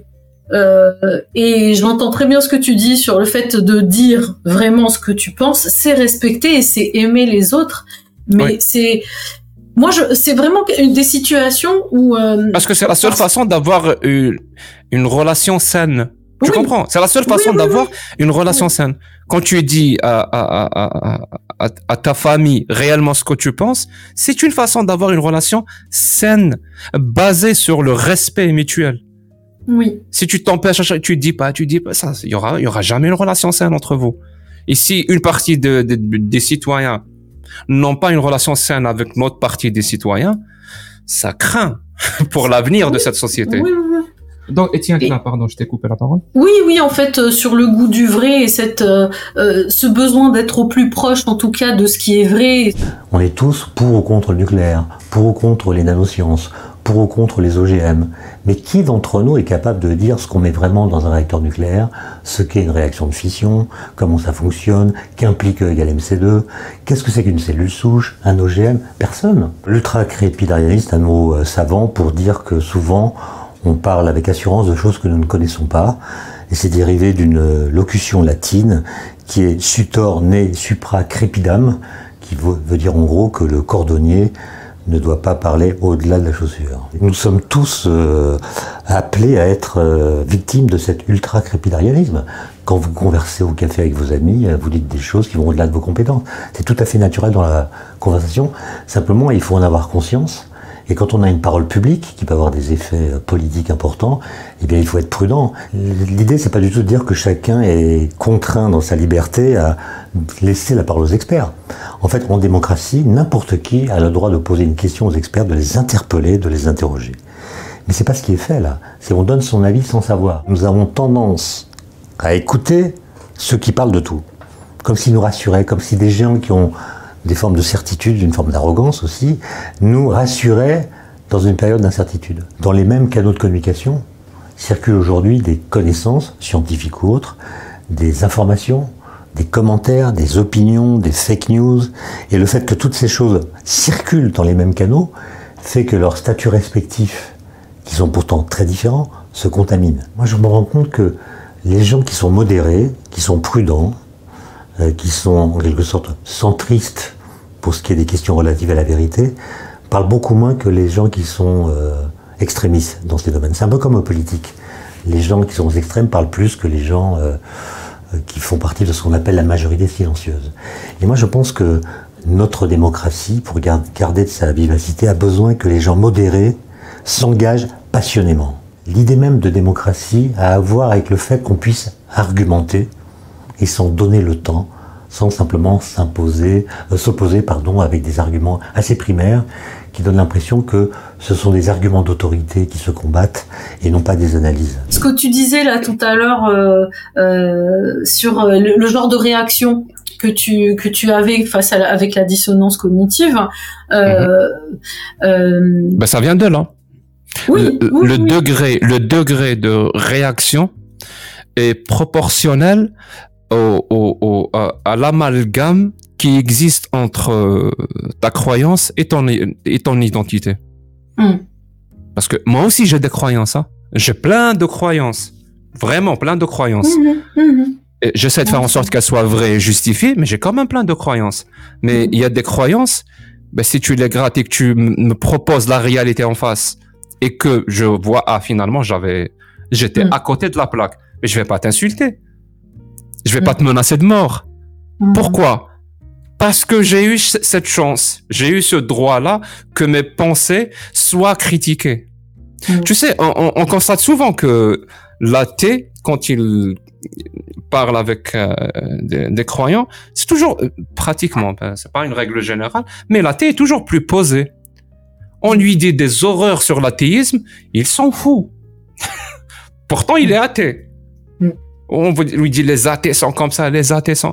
Il est là tranquille. Ben, Je pense que les gens qui regardent mes vidéos constatent à quel point moi je ça me passe complètement au-dessus de la tête. Mm. Parce que justement, on a subi, euh, parce qu'on est athée, parce qu'on est agnostique, on a tellement subi des critiques par rapport à notre athéisme, par rapport à notre agnosticisme.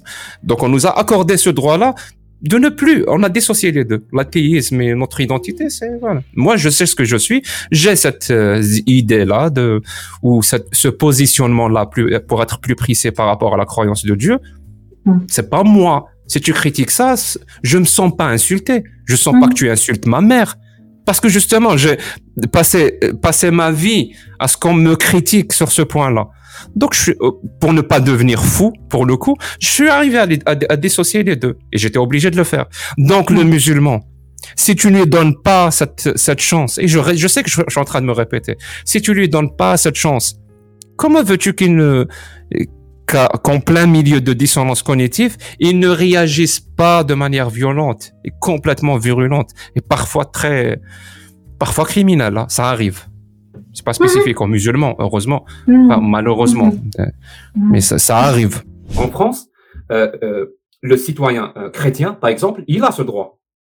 La religion chrétienne, elle est moquée, elle Oui. est critiquée, elle est insultée, elle est traînée dans la boue. Mais vraiment, parfois quand je vois comment Jésus est, est personnifié, comment il est fait, bah, je me dis, bah, oh, le, le- le- le chrétien français, bah, il est chrétien, il croit fort à sa religion, mais il arrive à faire la part des choses. Sinon, il pourra pas vivre. Si à chaque fois il se sent insulté, ça va être très difficile pour lui. Par contre, le citoyen français musulman, est-ce qu'il a ce droit-là? Ben, Il il, il, il a pas. Et pour plusieurs raisons. J'ai parlé la dernière fois de, de la rationalisation de la, de la lâcheté. J'ai parlé de le fait de le stigmatiser, euh, le fait de mélanger le mot islamophobie et lui donner un sens, celui de critique de l'islam et du musulman en même temps, alors qu'il s'agit de deux choses différentes. L'islam est une religion et les musulmans c'est des personnes. Tu peux pas mettre la même définition avec deux termes qui ne disent pas la même chose. Il y y a plusieurs raisons qui amènent à- au fait que ce musulman français n'entend pas la critique de sa religion. Donc, qu'est-ce qui arrive après plusieurs années où il n'entend pas la critique? Eh bien, sa, sa croyance, sa religion. Non seulement il va l'amalgamer avec sa propre identité, mais en plus de ça, sa religion va, va devenir une vérité absolue chez lui. L'islam est vrai à 100%. Et tout ce qui touche qui contredit l'islam, un tant soit peu, mais vraiment juste un peu, c'est faux. L'islam est vrai. Et en plus de ça, non seulement la critique de sa religion n'existe pas, ou pratiquement pas, mais en plus de ça, la seule parole qu'il va entendre quand on parle de l'islam, c'est les, c'est les imams, c'est les tenants de cette religion, c'est les chirs ou les chouyours, donc le, pluriel, qui vont lui dire. Et eux, ils vont encore renforcer ce sentiment que l'islam est, est une, vérité absolue. Donc tu as des personnes qui, pratiquement, qui sont déconnectées de la réalité pratiquement déconnectés de la réalité. Et parce qu'on ne leur a pas accordé ce droit. On ne leur a pas accordé ce droit parce qu'on ne pense pas d'eux que ce sont des concitoyens. Ça veut dire un Français, de manière générale, euh, quand il va euh, avoir affaire à un, un, Français chrétien, il va critiquer sa religion. Si ce Français-là apporte, euh, parle de sa religion ou comme un argument d'autorité ou qu'il l'utilise comme un, un appel à l'autorité, il va critiquer sa religion, mais il va aller même dans ses fondements. Il accorde ce droit-là aux musulmans français, euh, aux français chrétiens. Par contre, il fait pas la même chose. Il fait pas la même chose aux français, aux français musulmans. Il ne fait pas la même chose. Il, par méconnaissance peut-être de l'islam, ça arrive, parce que peut-être qu'il connaît pas bien l'islam. Donc, il va amalgamer musulmans. Donc, il va, euh, musulmans et islam. Donc, il va encore renforcer. Et il, il donne la main ou il favorise en faisant cela la, la parole de, de, ces imams qui vont encore leur dire oui, vous n'êtes pas des vrais Français, vous n'êtes pas des vrais citoyens. Et, et c'est un cercle vicieux, un cercle vicieux, un cercle vicieux. Vraiment, et ça donne ce que je constate de ma propre expérience. Et c'est limité à ma propre expérience. Donc c'est pas des données empiriques. Ma propre expérience, c'est ce que je constate. Ça donne ce qui existe. Des gens qui égorgent au nom d'Allah Parce que je suis désolé. Moi j'ai lu, j'ai lu le, Coran, j'ai lu la Bible, j'ai lu la Torah. Intrinsèquement parlant, la Bible, disons le Nouveau Testament, est beaucoup plus violent que le Coran. Je l'ai lu. Intrinsèquement parlant, la Torah, donc ou l'Ancien Testament en général, c'est encore pire. Question violence, question intolérance. Mais est-ce que est-ce qu'on retrouve cette violence chez les chrétiens français? Ben, On la retrouve pas. Parce que justement, parce que justement, ils ont eu ce privilège d'avoir leur croyance critiquée depuis depuis des, centaines d'années, depuis que ce qu'on appelle le, depuis la Révolution française ou même avant, avec ce qu'on appelle l'encyclopédie, avec Voltaire, avec tout tout ce que tu veux, ils ont déjà, c'était un travail de longue haleine. Oui, les musulmans n'ont pas fait ce travail-là et n'ont pas fait. Par, euh, il y a plusieurs choses qui pourraient expliquer pourquoi ils n'ont pas fait, mais c'est un travail qui doit se faire. C'est un travail qui doit se faire parce que c'est la seule solution. L'autre solution, je sais pas, on, va, on va expulser. Est-ce que vous allez expulser ces Français musulmans pour être que entre vous? Mais vous allez les expulser où? Il n'y a pas un pays qui s'appelle la musulmanie. Et, et, je t'assure, hein, moi je suis 100% algérien. Je t'assure que quand je discute avec les Français musulmans, qui sont première, deuxième, troisième, quatrième génération, j'ai pas du tout l'impression que je discute avec des Algériens. Du tout. Ni dans les références, ni dans la façon de parler, ni dans la mentalité, ni rien du tout j'ai vraiment l'impression que je discute avec des Français. Je regarde et je vois des réflexes de Français avec une vérité absolue en plus, qui est cette évidence-là, qui est l'islam. Je pense, euh, je pense que j'ai développé mon point comme je le voulais pour le moment. Je pense qu'avec le temps, j'affinerai mes analyses et j'affinerai mon discours. Hmm. Mais pour le moment, je peux pas faire mieux. et justement, je voulais parler de ça. Pardon? Euh, non, non, c'est pas pour faire mieux, hein, c'est juste. Euh, si moi je peux faire mieux, par contre, euh, je, suis à ton écoute. Moi, je t'écoute beaucoup. Hein, je, voilà, je, j'ai pas force. C'est ton interview, donc c'est toi qui, c'est toi qui développe. Ouais, en fait, je voulais parler des débats. Ben, je l'ai noté parce que j'ai entendu ce que tu as dit hier chez l'irréductible athée. Et ça m'a un peu titillé.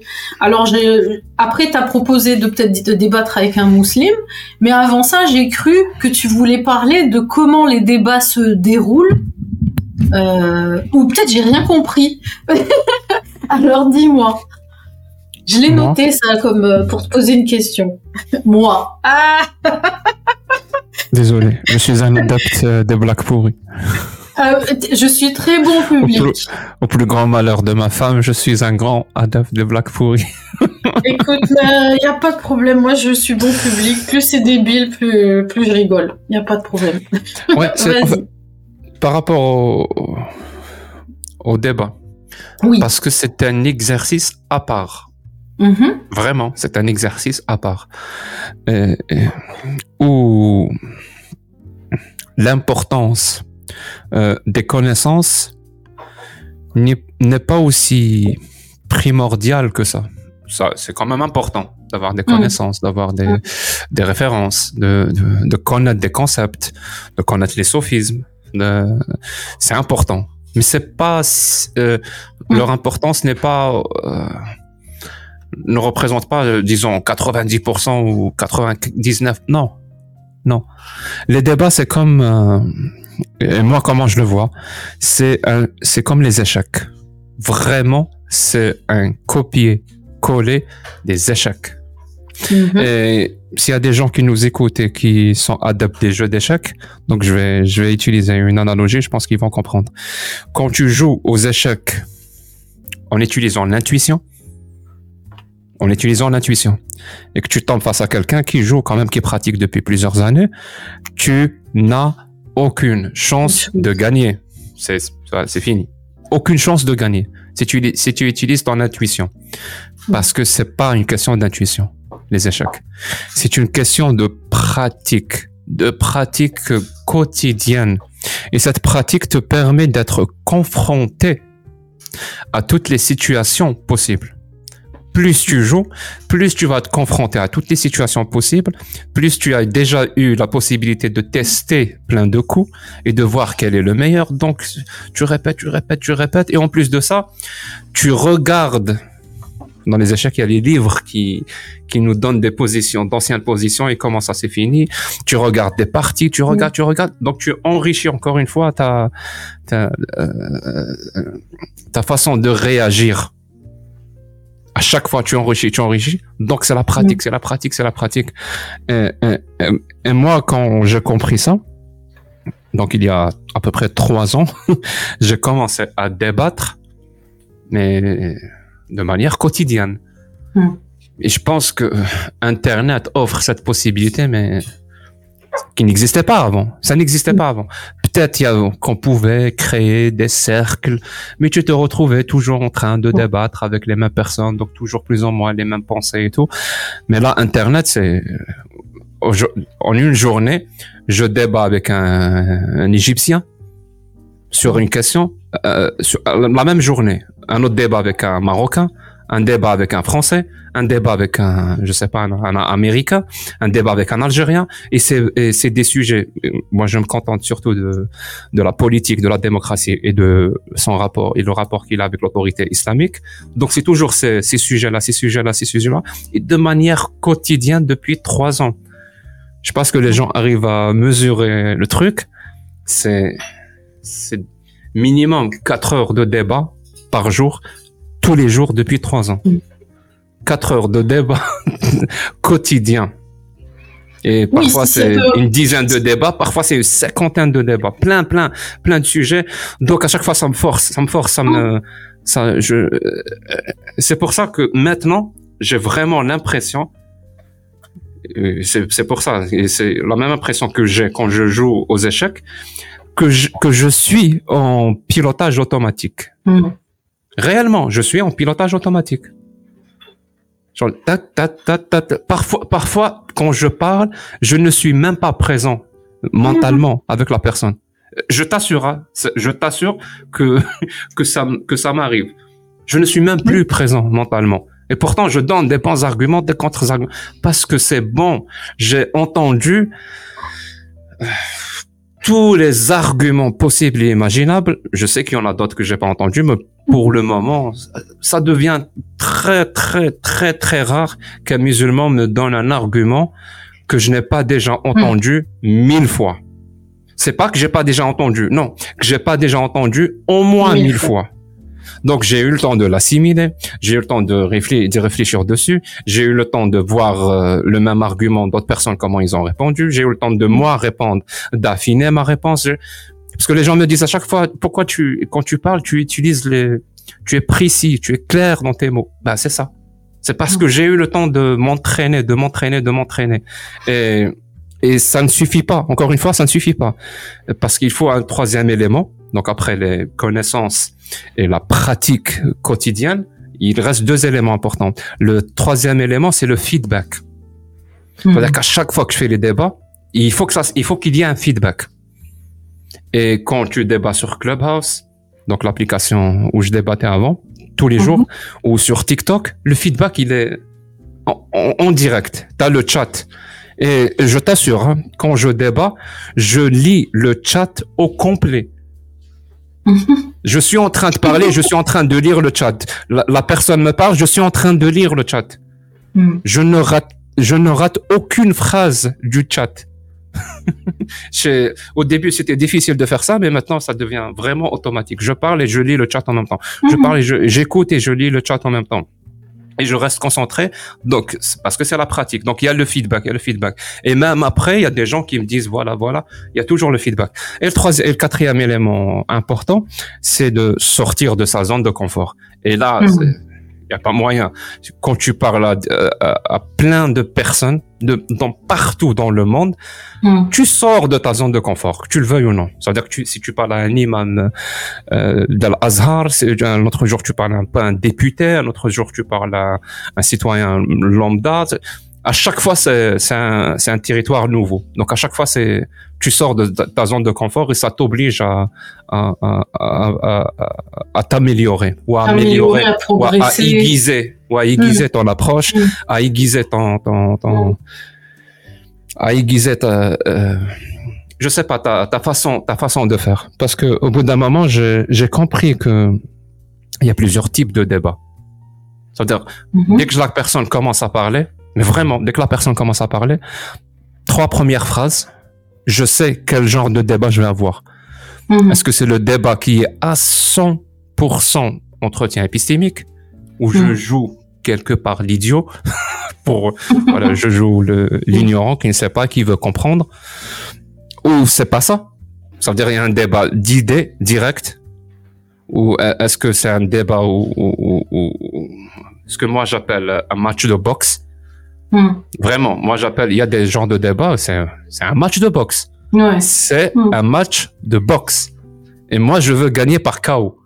Peut-être que les gens qui vont m'écouter vont dire, euh, c'est pas très bienveillant. Non, il y a des situations où c'est, moi, j'estime que c'est nécessaire Mm. de gagner par. KO. Parce que la personne avec qui tu, tu, tu débats, c'est un tenant. Donc, ça fait partie des personnes qui, s- qui profitent de quelque chose. C'est un tenant. Euh, et là, il y a plein de personnes qui nous écoutent, et donc c'est eux ma priorité. Donc les personnes qui nous écoutent, le discours qui est en face, je dois le démolir pièce par pièce. Et pour moi, Tu c'est peux nous vraiment donner- Tu peux nous donner un, un exemple ou une situation où ça s'impose de, de terminer en- par chaos, en fait, pour toi? Quand est-ce que tu actionnes euh, ce- ce- ce- cette Je option pense que tu as, je pense que tu as vu notre débat avec un, un terroriste, pour le coup, et c'est, euh, pas une insulte. Il est terroriste. Il vit en Syrie. Il a tué des personnes. Voilà, c'est pour être euh, clair. Le gars qui a sorti la calache. Exactement. Là, c'est une si- situation où tu- je dois gagner par chaos, où Mhm, je dois mhm, ridiculiser mhm. ridiculiser le, le discours qui est en face, le, le malmener, le ridiculiser, le traîner dans la boue. Et jusqu'au bout, vraiment jusqu'au bout. Parce que quand on est arrivé à le faire, parce que j'étais pas seul pour le coup avec ce Oui. avec ce avec ce shir, il y avait moi, il y avait Adel, une personne très très compétente euh, philosophiquement parlant, il y avait Dr Khalid, un, un docteur en charia islamique formé à Al-Azhar, qui est maintenant athée. Donc, il Mhm. connaît très bien son sujet. Et il y avait moi, bien sûr. Moi, j'ai pris une approche. Donc, j'ai laissé l'approche euh, religieuse à, à, à Dr Khaled, qui, qui l'a, mais vraiment humilié. D'ailleurs, la personne qui est en face, euh, je ne sais pas. Ah, que, quoi Euh, Dieu a dit ça Euh, je, je ne sais pas. Je ne sais pas. Il n'arrêtait pas de dire je ne sais pas. Et moi, j'ai pris une autre approche pour ridiculiser son discours, pour euh, faire voir aux autres, parce qu'il y avait des milliers de personnes qui nous euh, qui, qui étaient connectées Mm. dans le live. Donc, pour faire voir que cette personne-là, avec sa façon de penser, sacralise l'ignorance. C'est c'est aussi un Mhm. autre concept. Peut-être qu'un jour on aura Mhm. l'occasion de, de parler de ça. Donc, je, je suis arrivé à le faire dire qu'il la, la terre était plate. Tu vois, il y a plein de trucs qui je, je lui ai fait dire ça. En, en plus, dans mon discours, j'étais, je l'appelais Shir. Je l'appelais avec beaucoup de, j'utilisais, mais mais je, je le dis, c'était de la manipulation. Je le dis clairement, net. Je suis un Mhm. militant athée, un militant démocrate. Et cette personne représente un danger. Donc, j'utilise les moyens qui, en plus, j'ai- pas utilisé la violence. Donc, tant, tant que j'utilise pas la violence, moi, ça me va. Donc, je l'ai hu- hu- hu- humilié sur ce point-là de la connaissance sur notre, sur notre monde, sur la, sa déconnexion totale de la réalité. Et quand il a vu qu'il avait, comme dit Mehoub, euh, il est sorti son slip, son slip. il a perdu son slip en cours de, en de chemin. Donc, il a réagi de manière très violente. Donc, il nous a dit, vous, je vais vous trouver et je vais vous, en faisant le geste, je vais vous, je vais vous égorger. Et si vous me prenez pas au sérieux, il, il a bougé sa caméra, il a montré, il a montré sa, sa- son AK-47 62. Donc, une arme de, une arme de guerre. Euh, Pour le coup, une arme, une arme de guerre pour, pour de vrai. Hmm. Donc, moi, j'ai dit, moi aussi, je vais te montrer quelque chose. J'ai bougé ma caméra, je lui ai montré ma guitare. Hmm. Je lui dis, je te regarde et ma guitare, elle est là. Si toi, tu as un, un AK, moi, j'ai une guitare. Donc, tu vois, je- je- j'essaye jusqu'au bout de profiter de chaque euh, opportunité qui, qui, qui s'offre à moi. Non pas pour la personne elle-même, mais pour les autres qui Pour nous- les autres qui nous- ont regardé ça, quoi, qui ont, qui ont regardé ça. Je te- Hmm. Si tu veux, peut-être que tu pourras incruster quelques images de, J'y pense pendant que tu parles, c'est ce que je me Mhm. disais. Mhm. Voilà, comme ça, les gens auront un visuel sur la, sur la bonne tête, la Mhm. tête euh, sympathique de, qui respire la joie de vivre de la personne. Ah, entre nous, euh, je couperai, je couperai, mais j'ai pas pu regarder parce que euh, ça, ça m'affecte trop en fait. Euh, C'est, c'est- En tout cas, je, moi, moi, sur ma chaîne, ma chaîne Jack le Fou, je prépare, je prépare une vidéo spécialement à cette, à ce qui s'est Avec passé sur ce, ah, ce qui s'est passé réellement en- dans ce live.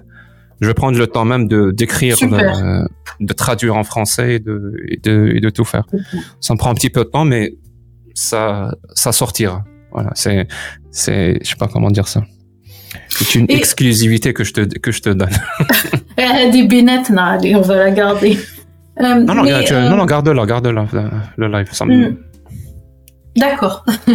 Euh, ce que je voulais te dire, euh, ça c'est, euh, alors euh, pour moi c'est vraiment un exemple extrême,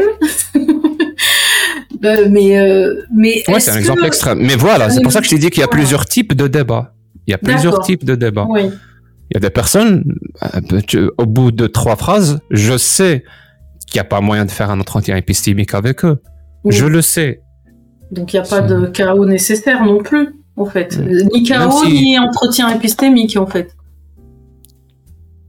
Même s'il y a moyen, avec beaucoup d'efforts ou je ne sais pas quoi, mais parfois, l'effort ne vaut pas, Ne vaut pas le- ne vaut pas le coup.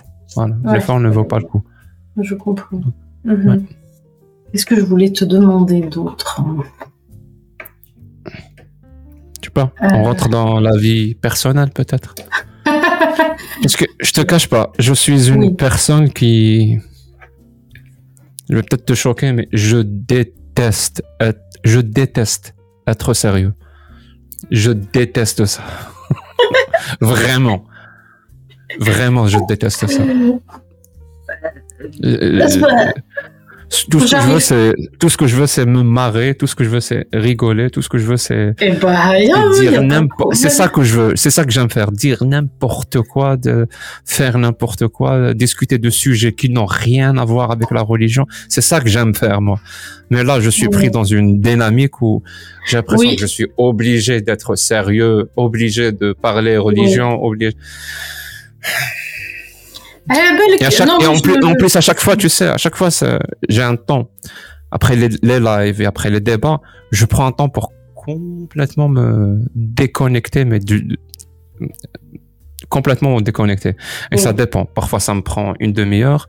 Parfois, ça me prend une journée pour complètement, me, complètement me déconnecter. Et je remercie les, les jeux vidéo pour ça. Voilà. je te Euh, cache pas que pour moi, c'est mon échappatoire. La musique et les jeux vidéo, alors. La musique et les Oh. jeux vidéo. Non, mais bon, de toute façon, tu prêches une convaincue, hein, J'arrive pas, enfin, je fais un effort pour parler sérieusement de ces choses parce que sinon, je, je ferai tout le temps de la dérision, du sarcasme. De- de- des blagues à deux balles. euh, C'est pour ça, euh, moi je me lance pas dans les trucs trop sérieux non plus, quoi, parce que je sais que c'est pas mon, c'est pas mon Oui. élément. Moi, tu me, donnes, tu, me donnes, tu me donnes un choix, par exemple. Tu me dis, je sais pas, euh, je te donne le choix entre faire un débat de deux heures avec un imam ou deux heures de débat sur, euh, sur Stargate ou sur Skyrim, par exemple. Ben, je choisis direct Stargate et Skyrim. Ah, je me dis non, pas de débat avec l'imam. Mais le problème est là. hmm, J'ai l'impression, à tort ou à raison, hmm, que si je ne fais pas ce débat-là de deux heures avec l'imam, ben ce débat ne va pas se faire. Et ça sera encore une occasion, euh, une opportunité de gâcher Hmm, pour justement de diminuer de cette euh, hmm. de cette autorité idéologique is- islamique. Donc je sacrifie et je vais Ouais. aller parler, essayer d'être sérieux, essayer d'être euh, de- Surtout dans le cas la l'apostasphère. euh, Non, mais chez l'apostasphère. Euh, tout- tout- tout- tous les gens que tu as cités hier euh, chez la- l'irréductible athée, là, de l'esprit critique, euh, la scène de l'esprit critique euh, en France, euh, là, j'ai Non, vu même tout à Chez la l'heure. tranche en biais. J'ai Oui. cité la tranche. Chez la tranche en biais. J'ai pas cité c'est irréductible à tête. Ah, c'est bon, je dois- pas souvenir. J'ai vu. euh, non. Parce qu'hier tu lui as dit qu'il fait partie des gens que tu as vus et tout ça. Et oui, c'est vrai, chez la tranche en biais. Et merci beaucoup à tous, à tous les, à tous les sceptiques. Voilà, je vous appelle comme ça. Oui. Les sceptiques du net euh, francophone. Que, euh, vous étiez, quand j'étais en Algérie, parce que ça fait pas longtemps que je suis, je suis au Canada, vous étiez ma bouffée d'oxygène. Vraiment, vous étiez ma bouffée d'oxygène. Chaque fois que je regardais de- vos, vos contenus, que ce soit vous, euh, Hygiène Mentale, Monsieur Sam, euh, Defecator, Astronogeek, Mhm. euh, je, Jordan X qui m'a un peu aidé ces, ces- ces derniers jours. Il y a G1000 grammes aussi. Il y a Mhm. aussi une chaîne YouTube, euh, il y a euh, Des vainqueurs des étoiles que j'aime beaucoup. Il y a une autre qui ne fait plus de vidéos, mais j'adore cette chaîne. Je crois qu'elle s'appelle Mycelium, si je me trompe pas. Myc- Mycélium, ouais, oui. Mycelium, euh, voilà, Mycelium. Mais bon, euh, je pense qu'ils ont arrêté. J'adorais cette chaîne. Donc merci vra- vraiment à vous. Et vous êtes, euh, Alors- vous êtes notre bouffée d'oxygène dans je les vous pays garde francophones. 30 où on secondes de pas- plus parce que C'est clair que tu t'as tout à l'heure, je t'ai entendu dire que tu avais été sollicité pour le REC, en fait. Oui, j'ai trouvé ça, j'ai trouvé ça Bientôt, bizarre. bientôt, on pourra plus faire ce qu'on fait là parce que les Taki même Madonna ou la Beyoncé ou la je sais pas. Aucune chance. cas- Aucune chance. Aucune chance. Le comment dire ça? Les, les sujets que, que j'aborde, c'est c'est pas du, du tout des sujets qui, qui vont m'apporter de la je sais pas de la Oui. visibilité ou de Euh, je sais pas. en tout cas, euh, tout à l'heure encore, euh, Si je vous- j'ai c'est- 1000 grammes. Il Oui. a parlé de toi tout à l'heure sur Twitter, euh, donc Ah, euh, j'ai voilà. vu j'ai vu j'ai vu Oui. son j'ai vu son tweet. Oui. Donc, euh, J'ai vu, il était temps. j'ai vu, il y avait la, euh, j'ai vu la réaction de G 1000 grammes, Hmm. euh, la réaction de Jordan X qui m'a, qui m'a, qui m'a donné quand même de la, de la visibilité. Donc Jordan X, si tu nous Hmm. regardes, comment il dit déjà lui?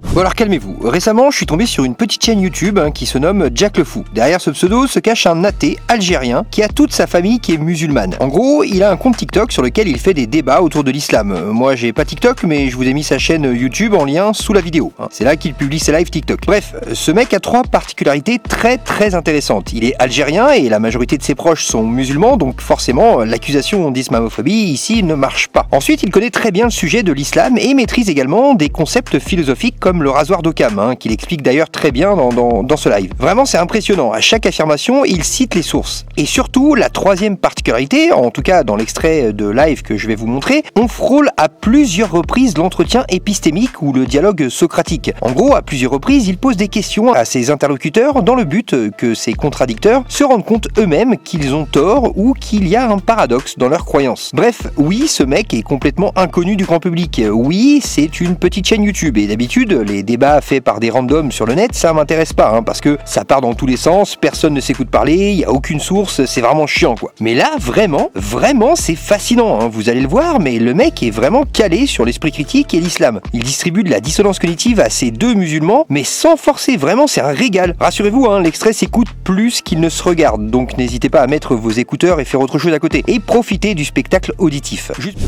Mon petit Bon, bonhomme. calmez-vous, calmez-vous. bon, calme-toi, Jordanix. Donc, euh, euh, et aussi, il m'a aussi euh, envoyé un message privé. J'espère que c'est pas qu'il va pas m'en vouloir, mais il m'a aussi envoyé un message privé de que Sam, Monsieur Sam Samuel Bu- Busseret lui a écrit. Ça m'a Oui. fait vraiment chaud au cœur parce que je Eh c'est ouais. c'est quand même une personne que Oui. c'est une personne pour qui j'ai beaucoup de respect. oui. Vraiment beaucoup de respect. C'est, je te, je vous cache pas que voilà, Monsieur Sam m'a beaucoup, beaucoup inspiré.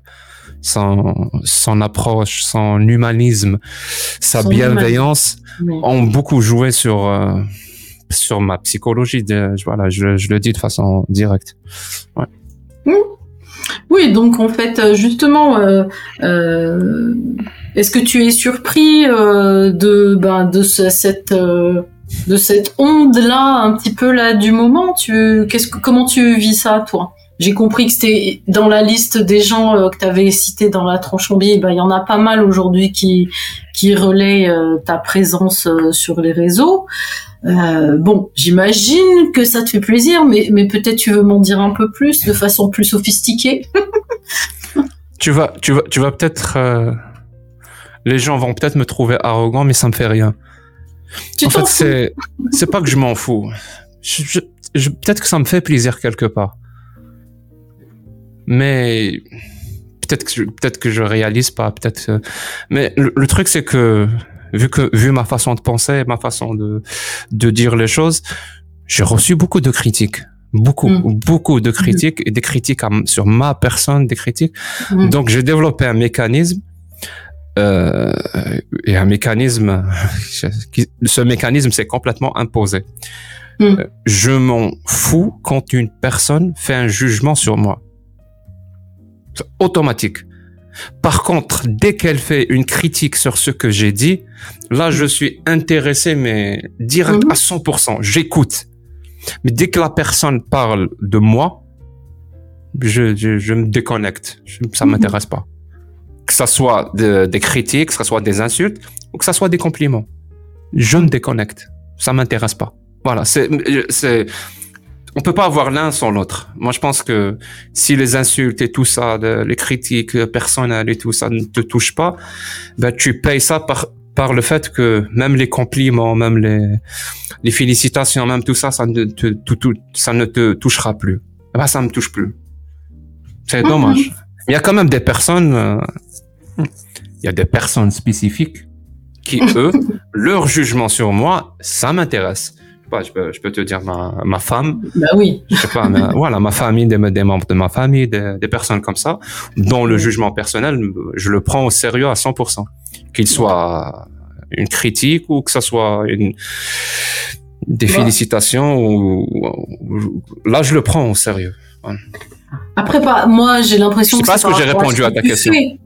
Euh, oui, mais en même temps, euh, ce que j'ai envie de dire, c'est que c'est- s'ils réagissent et qu'ils relayent euh, ce que c'est ce que tu fais qu'ils relayent. C'est pas c'est pas toi en tant que personne, c'est euh, c'est ta, ta façon de faire en fait. C'est ta façon de faire. Et euh, j'espère que tu arrives à apprécier ça quand même. mais euh, J'espère aussi. Ah ouais, espérons, l'espoir fait vivre. Qu'est-ce que je peux ajouter? Ben écoute, merci beaucoup. Donc, les Euh, gens qui j'ai- nous écoutent n'ont pas la chance de te voir, c'est ça? En principe, non. Hmm. On s'excuse. Eh, euh, un jour peut-être, un jour peut-être. Euh, Peut-être, en ouais. attendant, en attendant, ben, euh, bah juste, ouais, moi je juste euh, merci et puis on euh, continue bien ce que tu as commencé. Je pense que, euh, moi je le comprends, hein, ce sentiment de devoir. Peut-être que tu tu dois ressentir parce que le champ était pas occupé et, et que avec la Mhm. qualité de ton approche, ce que tu as décrit là tout à l'heure, ça m'évoquait euh, ce qu'on appelle la compétence, la compétence inconsciente, c'est-à-dire qu'à force d'entraînement, en fait, tu sais au début quand au début tu es incompétent et tu ne sais pas, et après tu commences à apprendre et tu es, tu sais que tu ne sais pas et tu restes incompétent. Et plus tu avances avec l'entraînement, ce que tu arrives à atteindre, c'est un stade de compétence inconsciente, en fait. Alors c'est vieux, peut-être qu'aujourd'hui ils ont actualisé les choses, mais la compétence inconsciente, c'est les automatismes euh, euh, qui sont efficaces qu'on utilise. Bah, ce que tu as dit tout à l'heure sur les débats, tu peux, euh, tu, tu as dit je suis pas présent, je suis là, je réponds, je dis des choses je, je suis même pas présent. Et un peu ce qu'on fait quand on Je connais pas. Et Justement, moi, je, je connais pas les choses dont tu parles, mais moi, quand j'ai dit ça, je, je faisais référence aux travaux d'un prix Nobel qui Mhm. s'appelle Da- Daniel euh, Kahneman, si je me trompe pas, qui parle de cette théorie du système 1, système 2. Mhm. C'est- Je faisais réellement référence. Donc, même les quatre points que j'ai cités, c'est les Oui. quatre points que lui a cités. Mhm.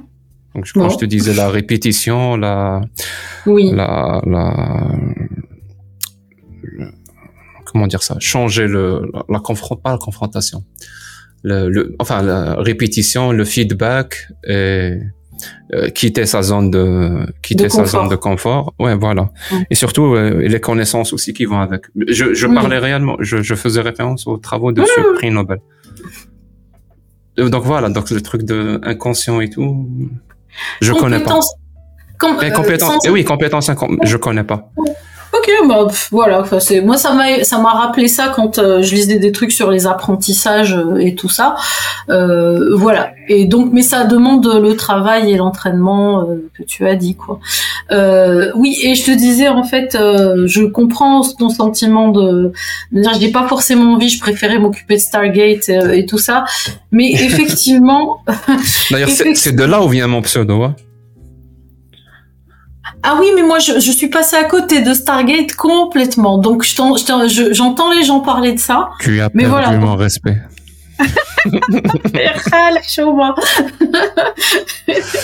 Tu as totalement perdu mon respect. Je t'aimais bien, sérieusement, mais là. Est-ce que je peux faire des blagues à deux balles pour me rattraper? Non, non, non, il n'y a pas moyen. Non, c'est irrattrapable. Si, tu- si tu connais pas Jack O'Neill, bah, je peux rien. Je peux rien, sérieusement, je peux Oui, mais même, attends, là, là, tu vas me- vraiment, rien. Si Ras, tu vas connais plus pas parler. Daniel Jackson, Non, c'est la dernière fois que tu si me tu connais pas Tilk, tu connais pas Tilk. Sérieux? Non, mais collègue, attends, tu sais Euh. quoi? Je suis passée à côté de Camelot.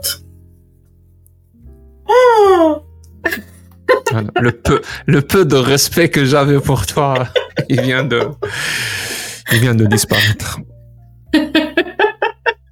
Avant, avant, Oui. avant, avant de te, parler, c'est ce que j'étais en train de regarder.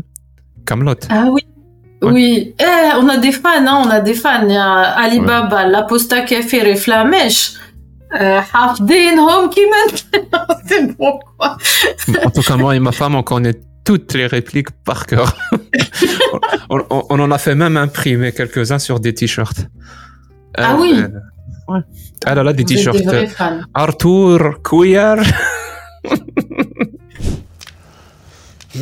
Interprète Interprète Interprète Interprète Warrior Donc ça, c'est du Camelot, en fait.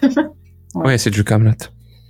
Et euh, rien à voir, mais tu disais euh, la dernière fois t'es allé voir ta maman, ça veut dire que t'es pas loin de ta famille, en fait. Non, non, toute, toute ma famille est ici, avec moi. Ah, d'accord, bah ça me rassure. ok, ok, ok. Non, non. C'est bien, c'est bien. C'est bien. Ah oui.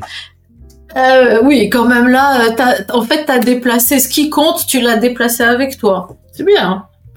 Non, je me suis déplacé là où s'était déplacé ce qui compte pour moi. J'étais le dernier. Ah, bon. J'étais vraiment Ah le oui. dernier de la famille. Ouais. Donc, Ça m'a ça m'a pris beaucoup de, de temps et de volonté, de courage pour quitter l'Algérie quand même. Je voulais pas au départ. Je sentais Ah. comme si je sentais ouais, je sentais ça comme si c'était une trahison Hmm.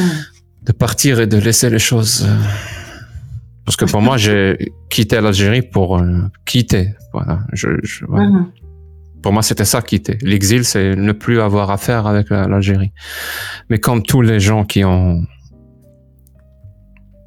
expérimenté l'exil, voilà. Mm.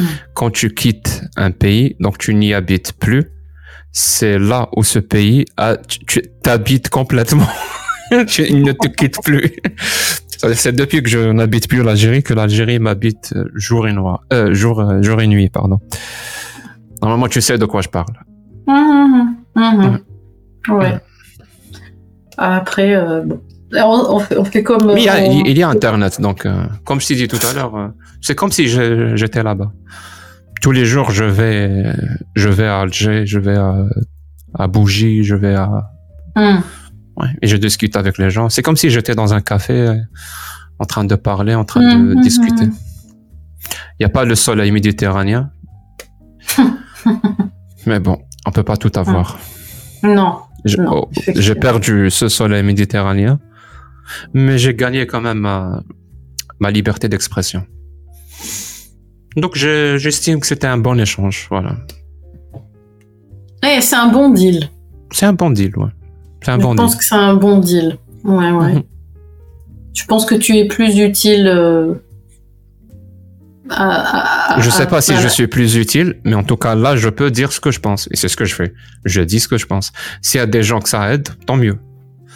Mais si il y a personne qui m'écoute, je vais quand même continuer à dire ce que je pense parce que pour moi, le fait de dire ce que ce que je pense n'a rien à voir avec le, le nombre de personnes qui m'écoutent. Mhm. C'est c'est juste une une conséquence. Je pense. Oui. hein, c'est juste une conséquence, un effet secondaire.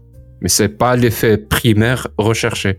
L'effet Mhm. primaire recherché, c'est que je puisse dire dire. ce que je pense. Et je le fais. Et il y a un effet secondaire. Il y a- il y a quand même des milliers de personnes qui m'écoutent. Ah ben, tant mieux. S'ils n'étaient pas là, je vais quand même faire exactement la même chose.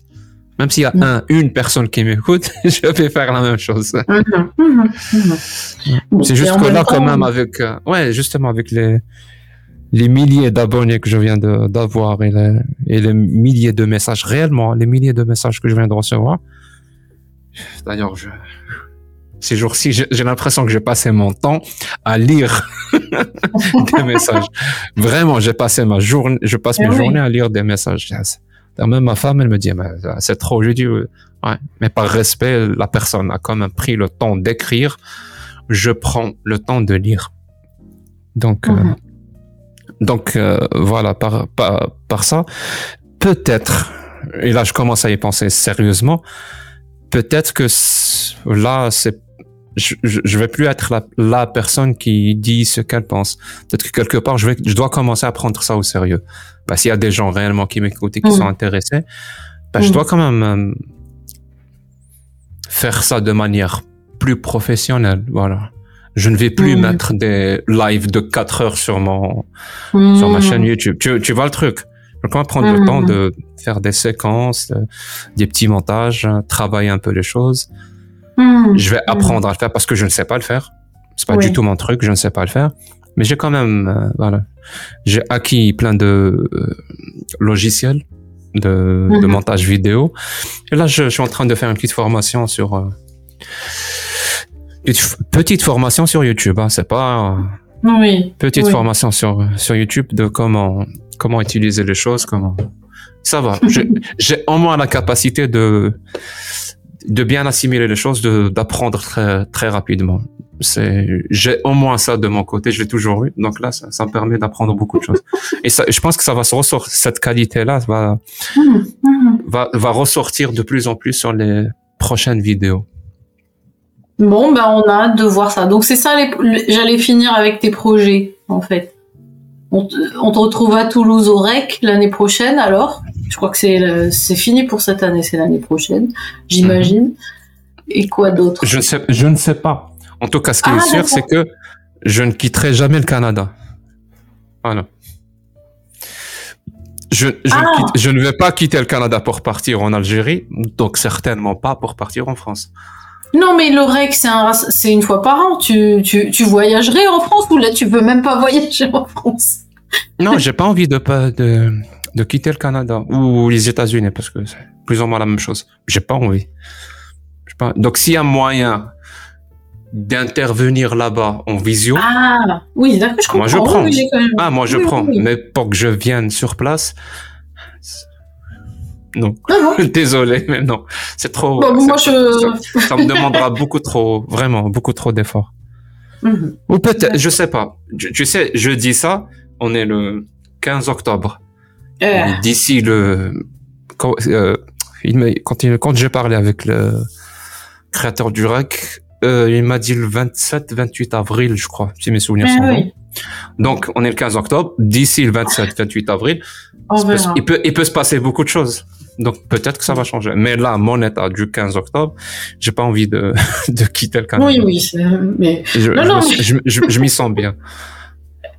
bon après quitter le Canada, euh, c'est, c'est- euh, moi j'avais compris sais. quitter le Canada. oui, je sais. Oui, je sais. Je- Oui, je sais.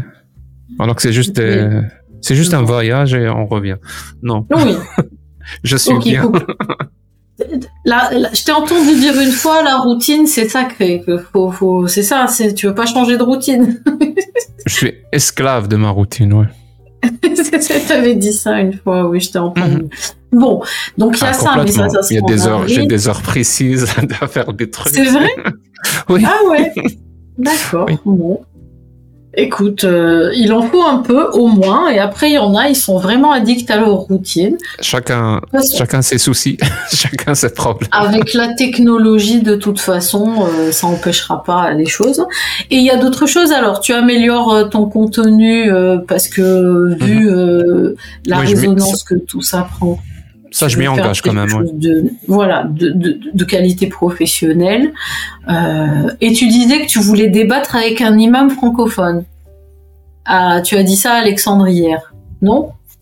Ah oui, en fait, il m'a parlé d'une chaîne YouTube. Oui, Ouais, je- Zioclo. Il t'a parlé de Oui, Zioclo. Zioclo. Il m'a dit que c'était une chaîne. Je lui ai demandé est-ce que. Il m'a dit que c'était une chaîne de débat et tout, qui organise des débats.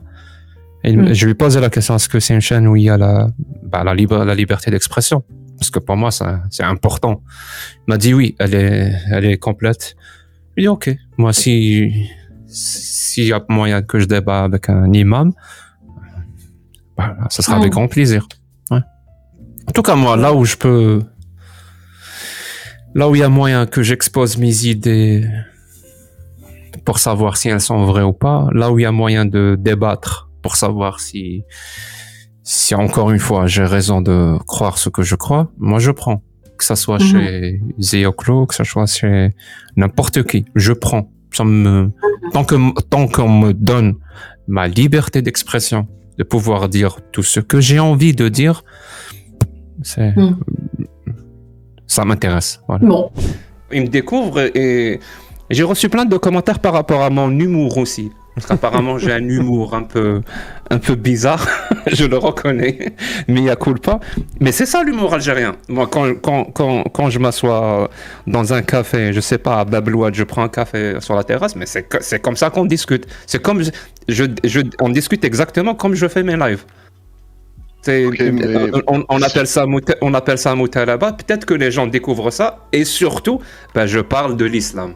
Les gens ont envie que quelqu'un parle de l'islam et qu'il le fasse de manière libre et sans tomber, sans tomber dans l'essentialisme, dans le Voilà, racisme, ça. dans le, dans, dans, ça tout ça. Et moi, et moi, c'est une, c'est une exigence, mais tu peux même pas savoir à quel point. Je ne parle, je répète, hein, je ne parle jamais des musulmans.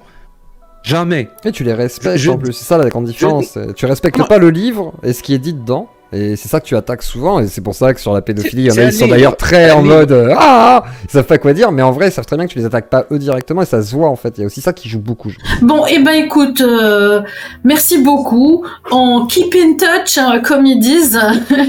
et Ah. puis, si tu as des idées que je peux contribuer en quoi que ce soit, tu sais où me trouver. Voilà. Oui. J'aimerais, j'aimerais rajouter un truc. C'est encore en train d'enregistrer. Si tu... Oui, oui. Oui, ok. Donc j'aimerais remercier quand même euh, ceux qui m'ont envoyé des messages. C'était très gentil, vraiment très gentil. Il y avait des messages qui étaient des témoignages surtout. J'ai reçu beaucoup de témoignages de personnes, hein, que ce soit en Mhm. Algérie ou en France, qui me racontaient leur euh, leur histoire personnelle. et ça se voyait vraiment quand je lisais. Ça se voyait que c'était la première fois qu'il racontait ça. Mhm. Donc il y a, il y a quand même des témoignages qui Mhm. c'est c'est lourd, vraiment, hein, c'est lourd. Ouais. Et c'est toujours en rapport avec euh, avec l'islam. Je pensais pas que un jour je lirais ce genre de message, ce genre de témoignage, ce genre de quotidien qui émane de France. Pour moi, c'est une histoire. Quand j'ai lu quelques histoires, pour moi, c'est des histoires qui normalement se passent en Algérie, pas en France. Et quand même, c'était des personnes qui, voilà, qui vivaient en France. C'était, voilà. Donc, j'espère vraiment qu'il- que les choses changeront pour eux. Mhm. Ou si les choses ont déjà changé, j'es- j'espère qu'ils arrivent à, à, à passer à autre chose. Donc, euh, je suis de tout cœur avec, euh, avec ces personnes-là qui m'ont envoyé leurs témoignages. Euh, merci aux gens qui nous ont regardés. N'oubliez pas de vous abonner à la chaîne de Mous Ex Muslima et de partager, de partager son contenu parce que euh, faire partie de la majorité silencieuse, c'est plus le moment. Voilà. Si tu, si on veut, si vous, vous voulez que les choses euh, commencent à changer, il faut quand même faire quelque chose. Il faut faire quelque chose, même un minimum, mais il faut quand même faire quelque chose.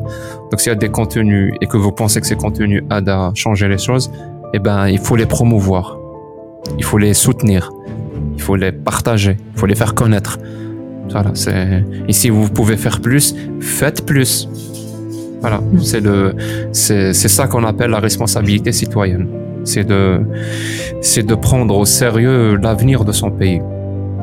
Si quelqu'un ne prend pas au sérieux, il n'est pas concerné par l'avenir de son pays, ben, justement, il n'a pas cette euh, responsabilité citoyenne. Et surtout, prenez soin les uns des autres. Que vous soyez athée, musulman, bouddhiste, juif, chrétien, on s'en fout. Prenez le soin les uns des autres. On est tous des êtres humains. Merci. Merci, Chira, de m'avoir reçu. Merci beaucoup, Jack. Et à bientôt pour de nouvelles aventures. Hein? Mhm. Et bonne écoute. Bonne écoute.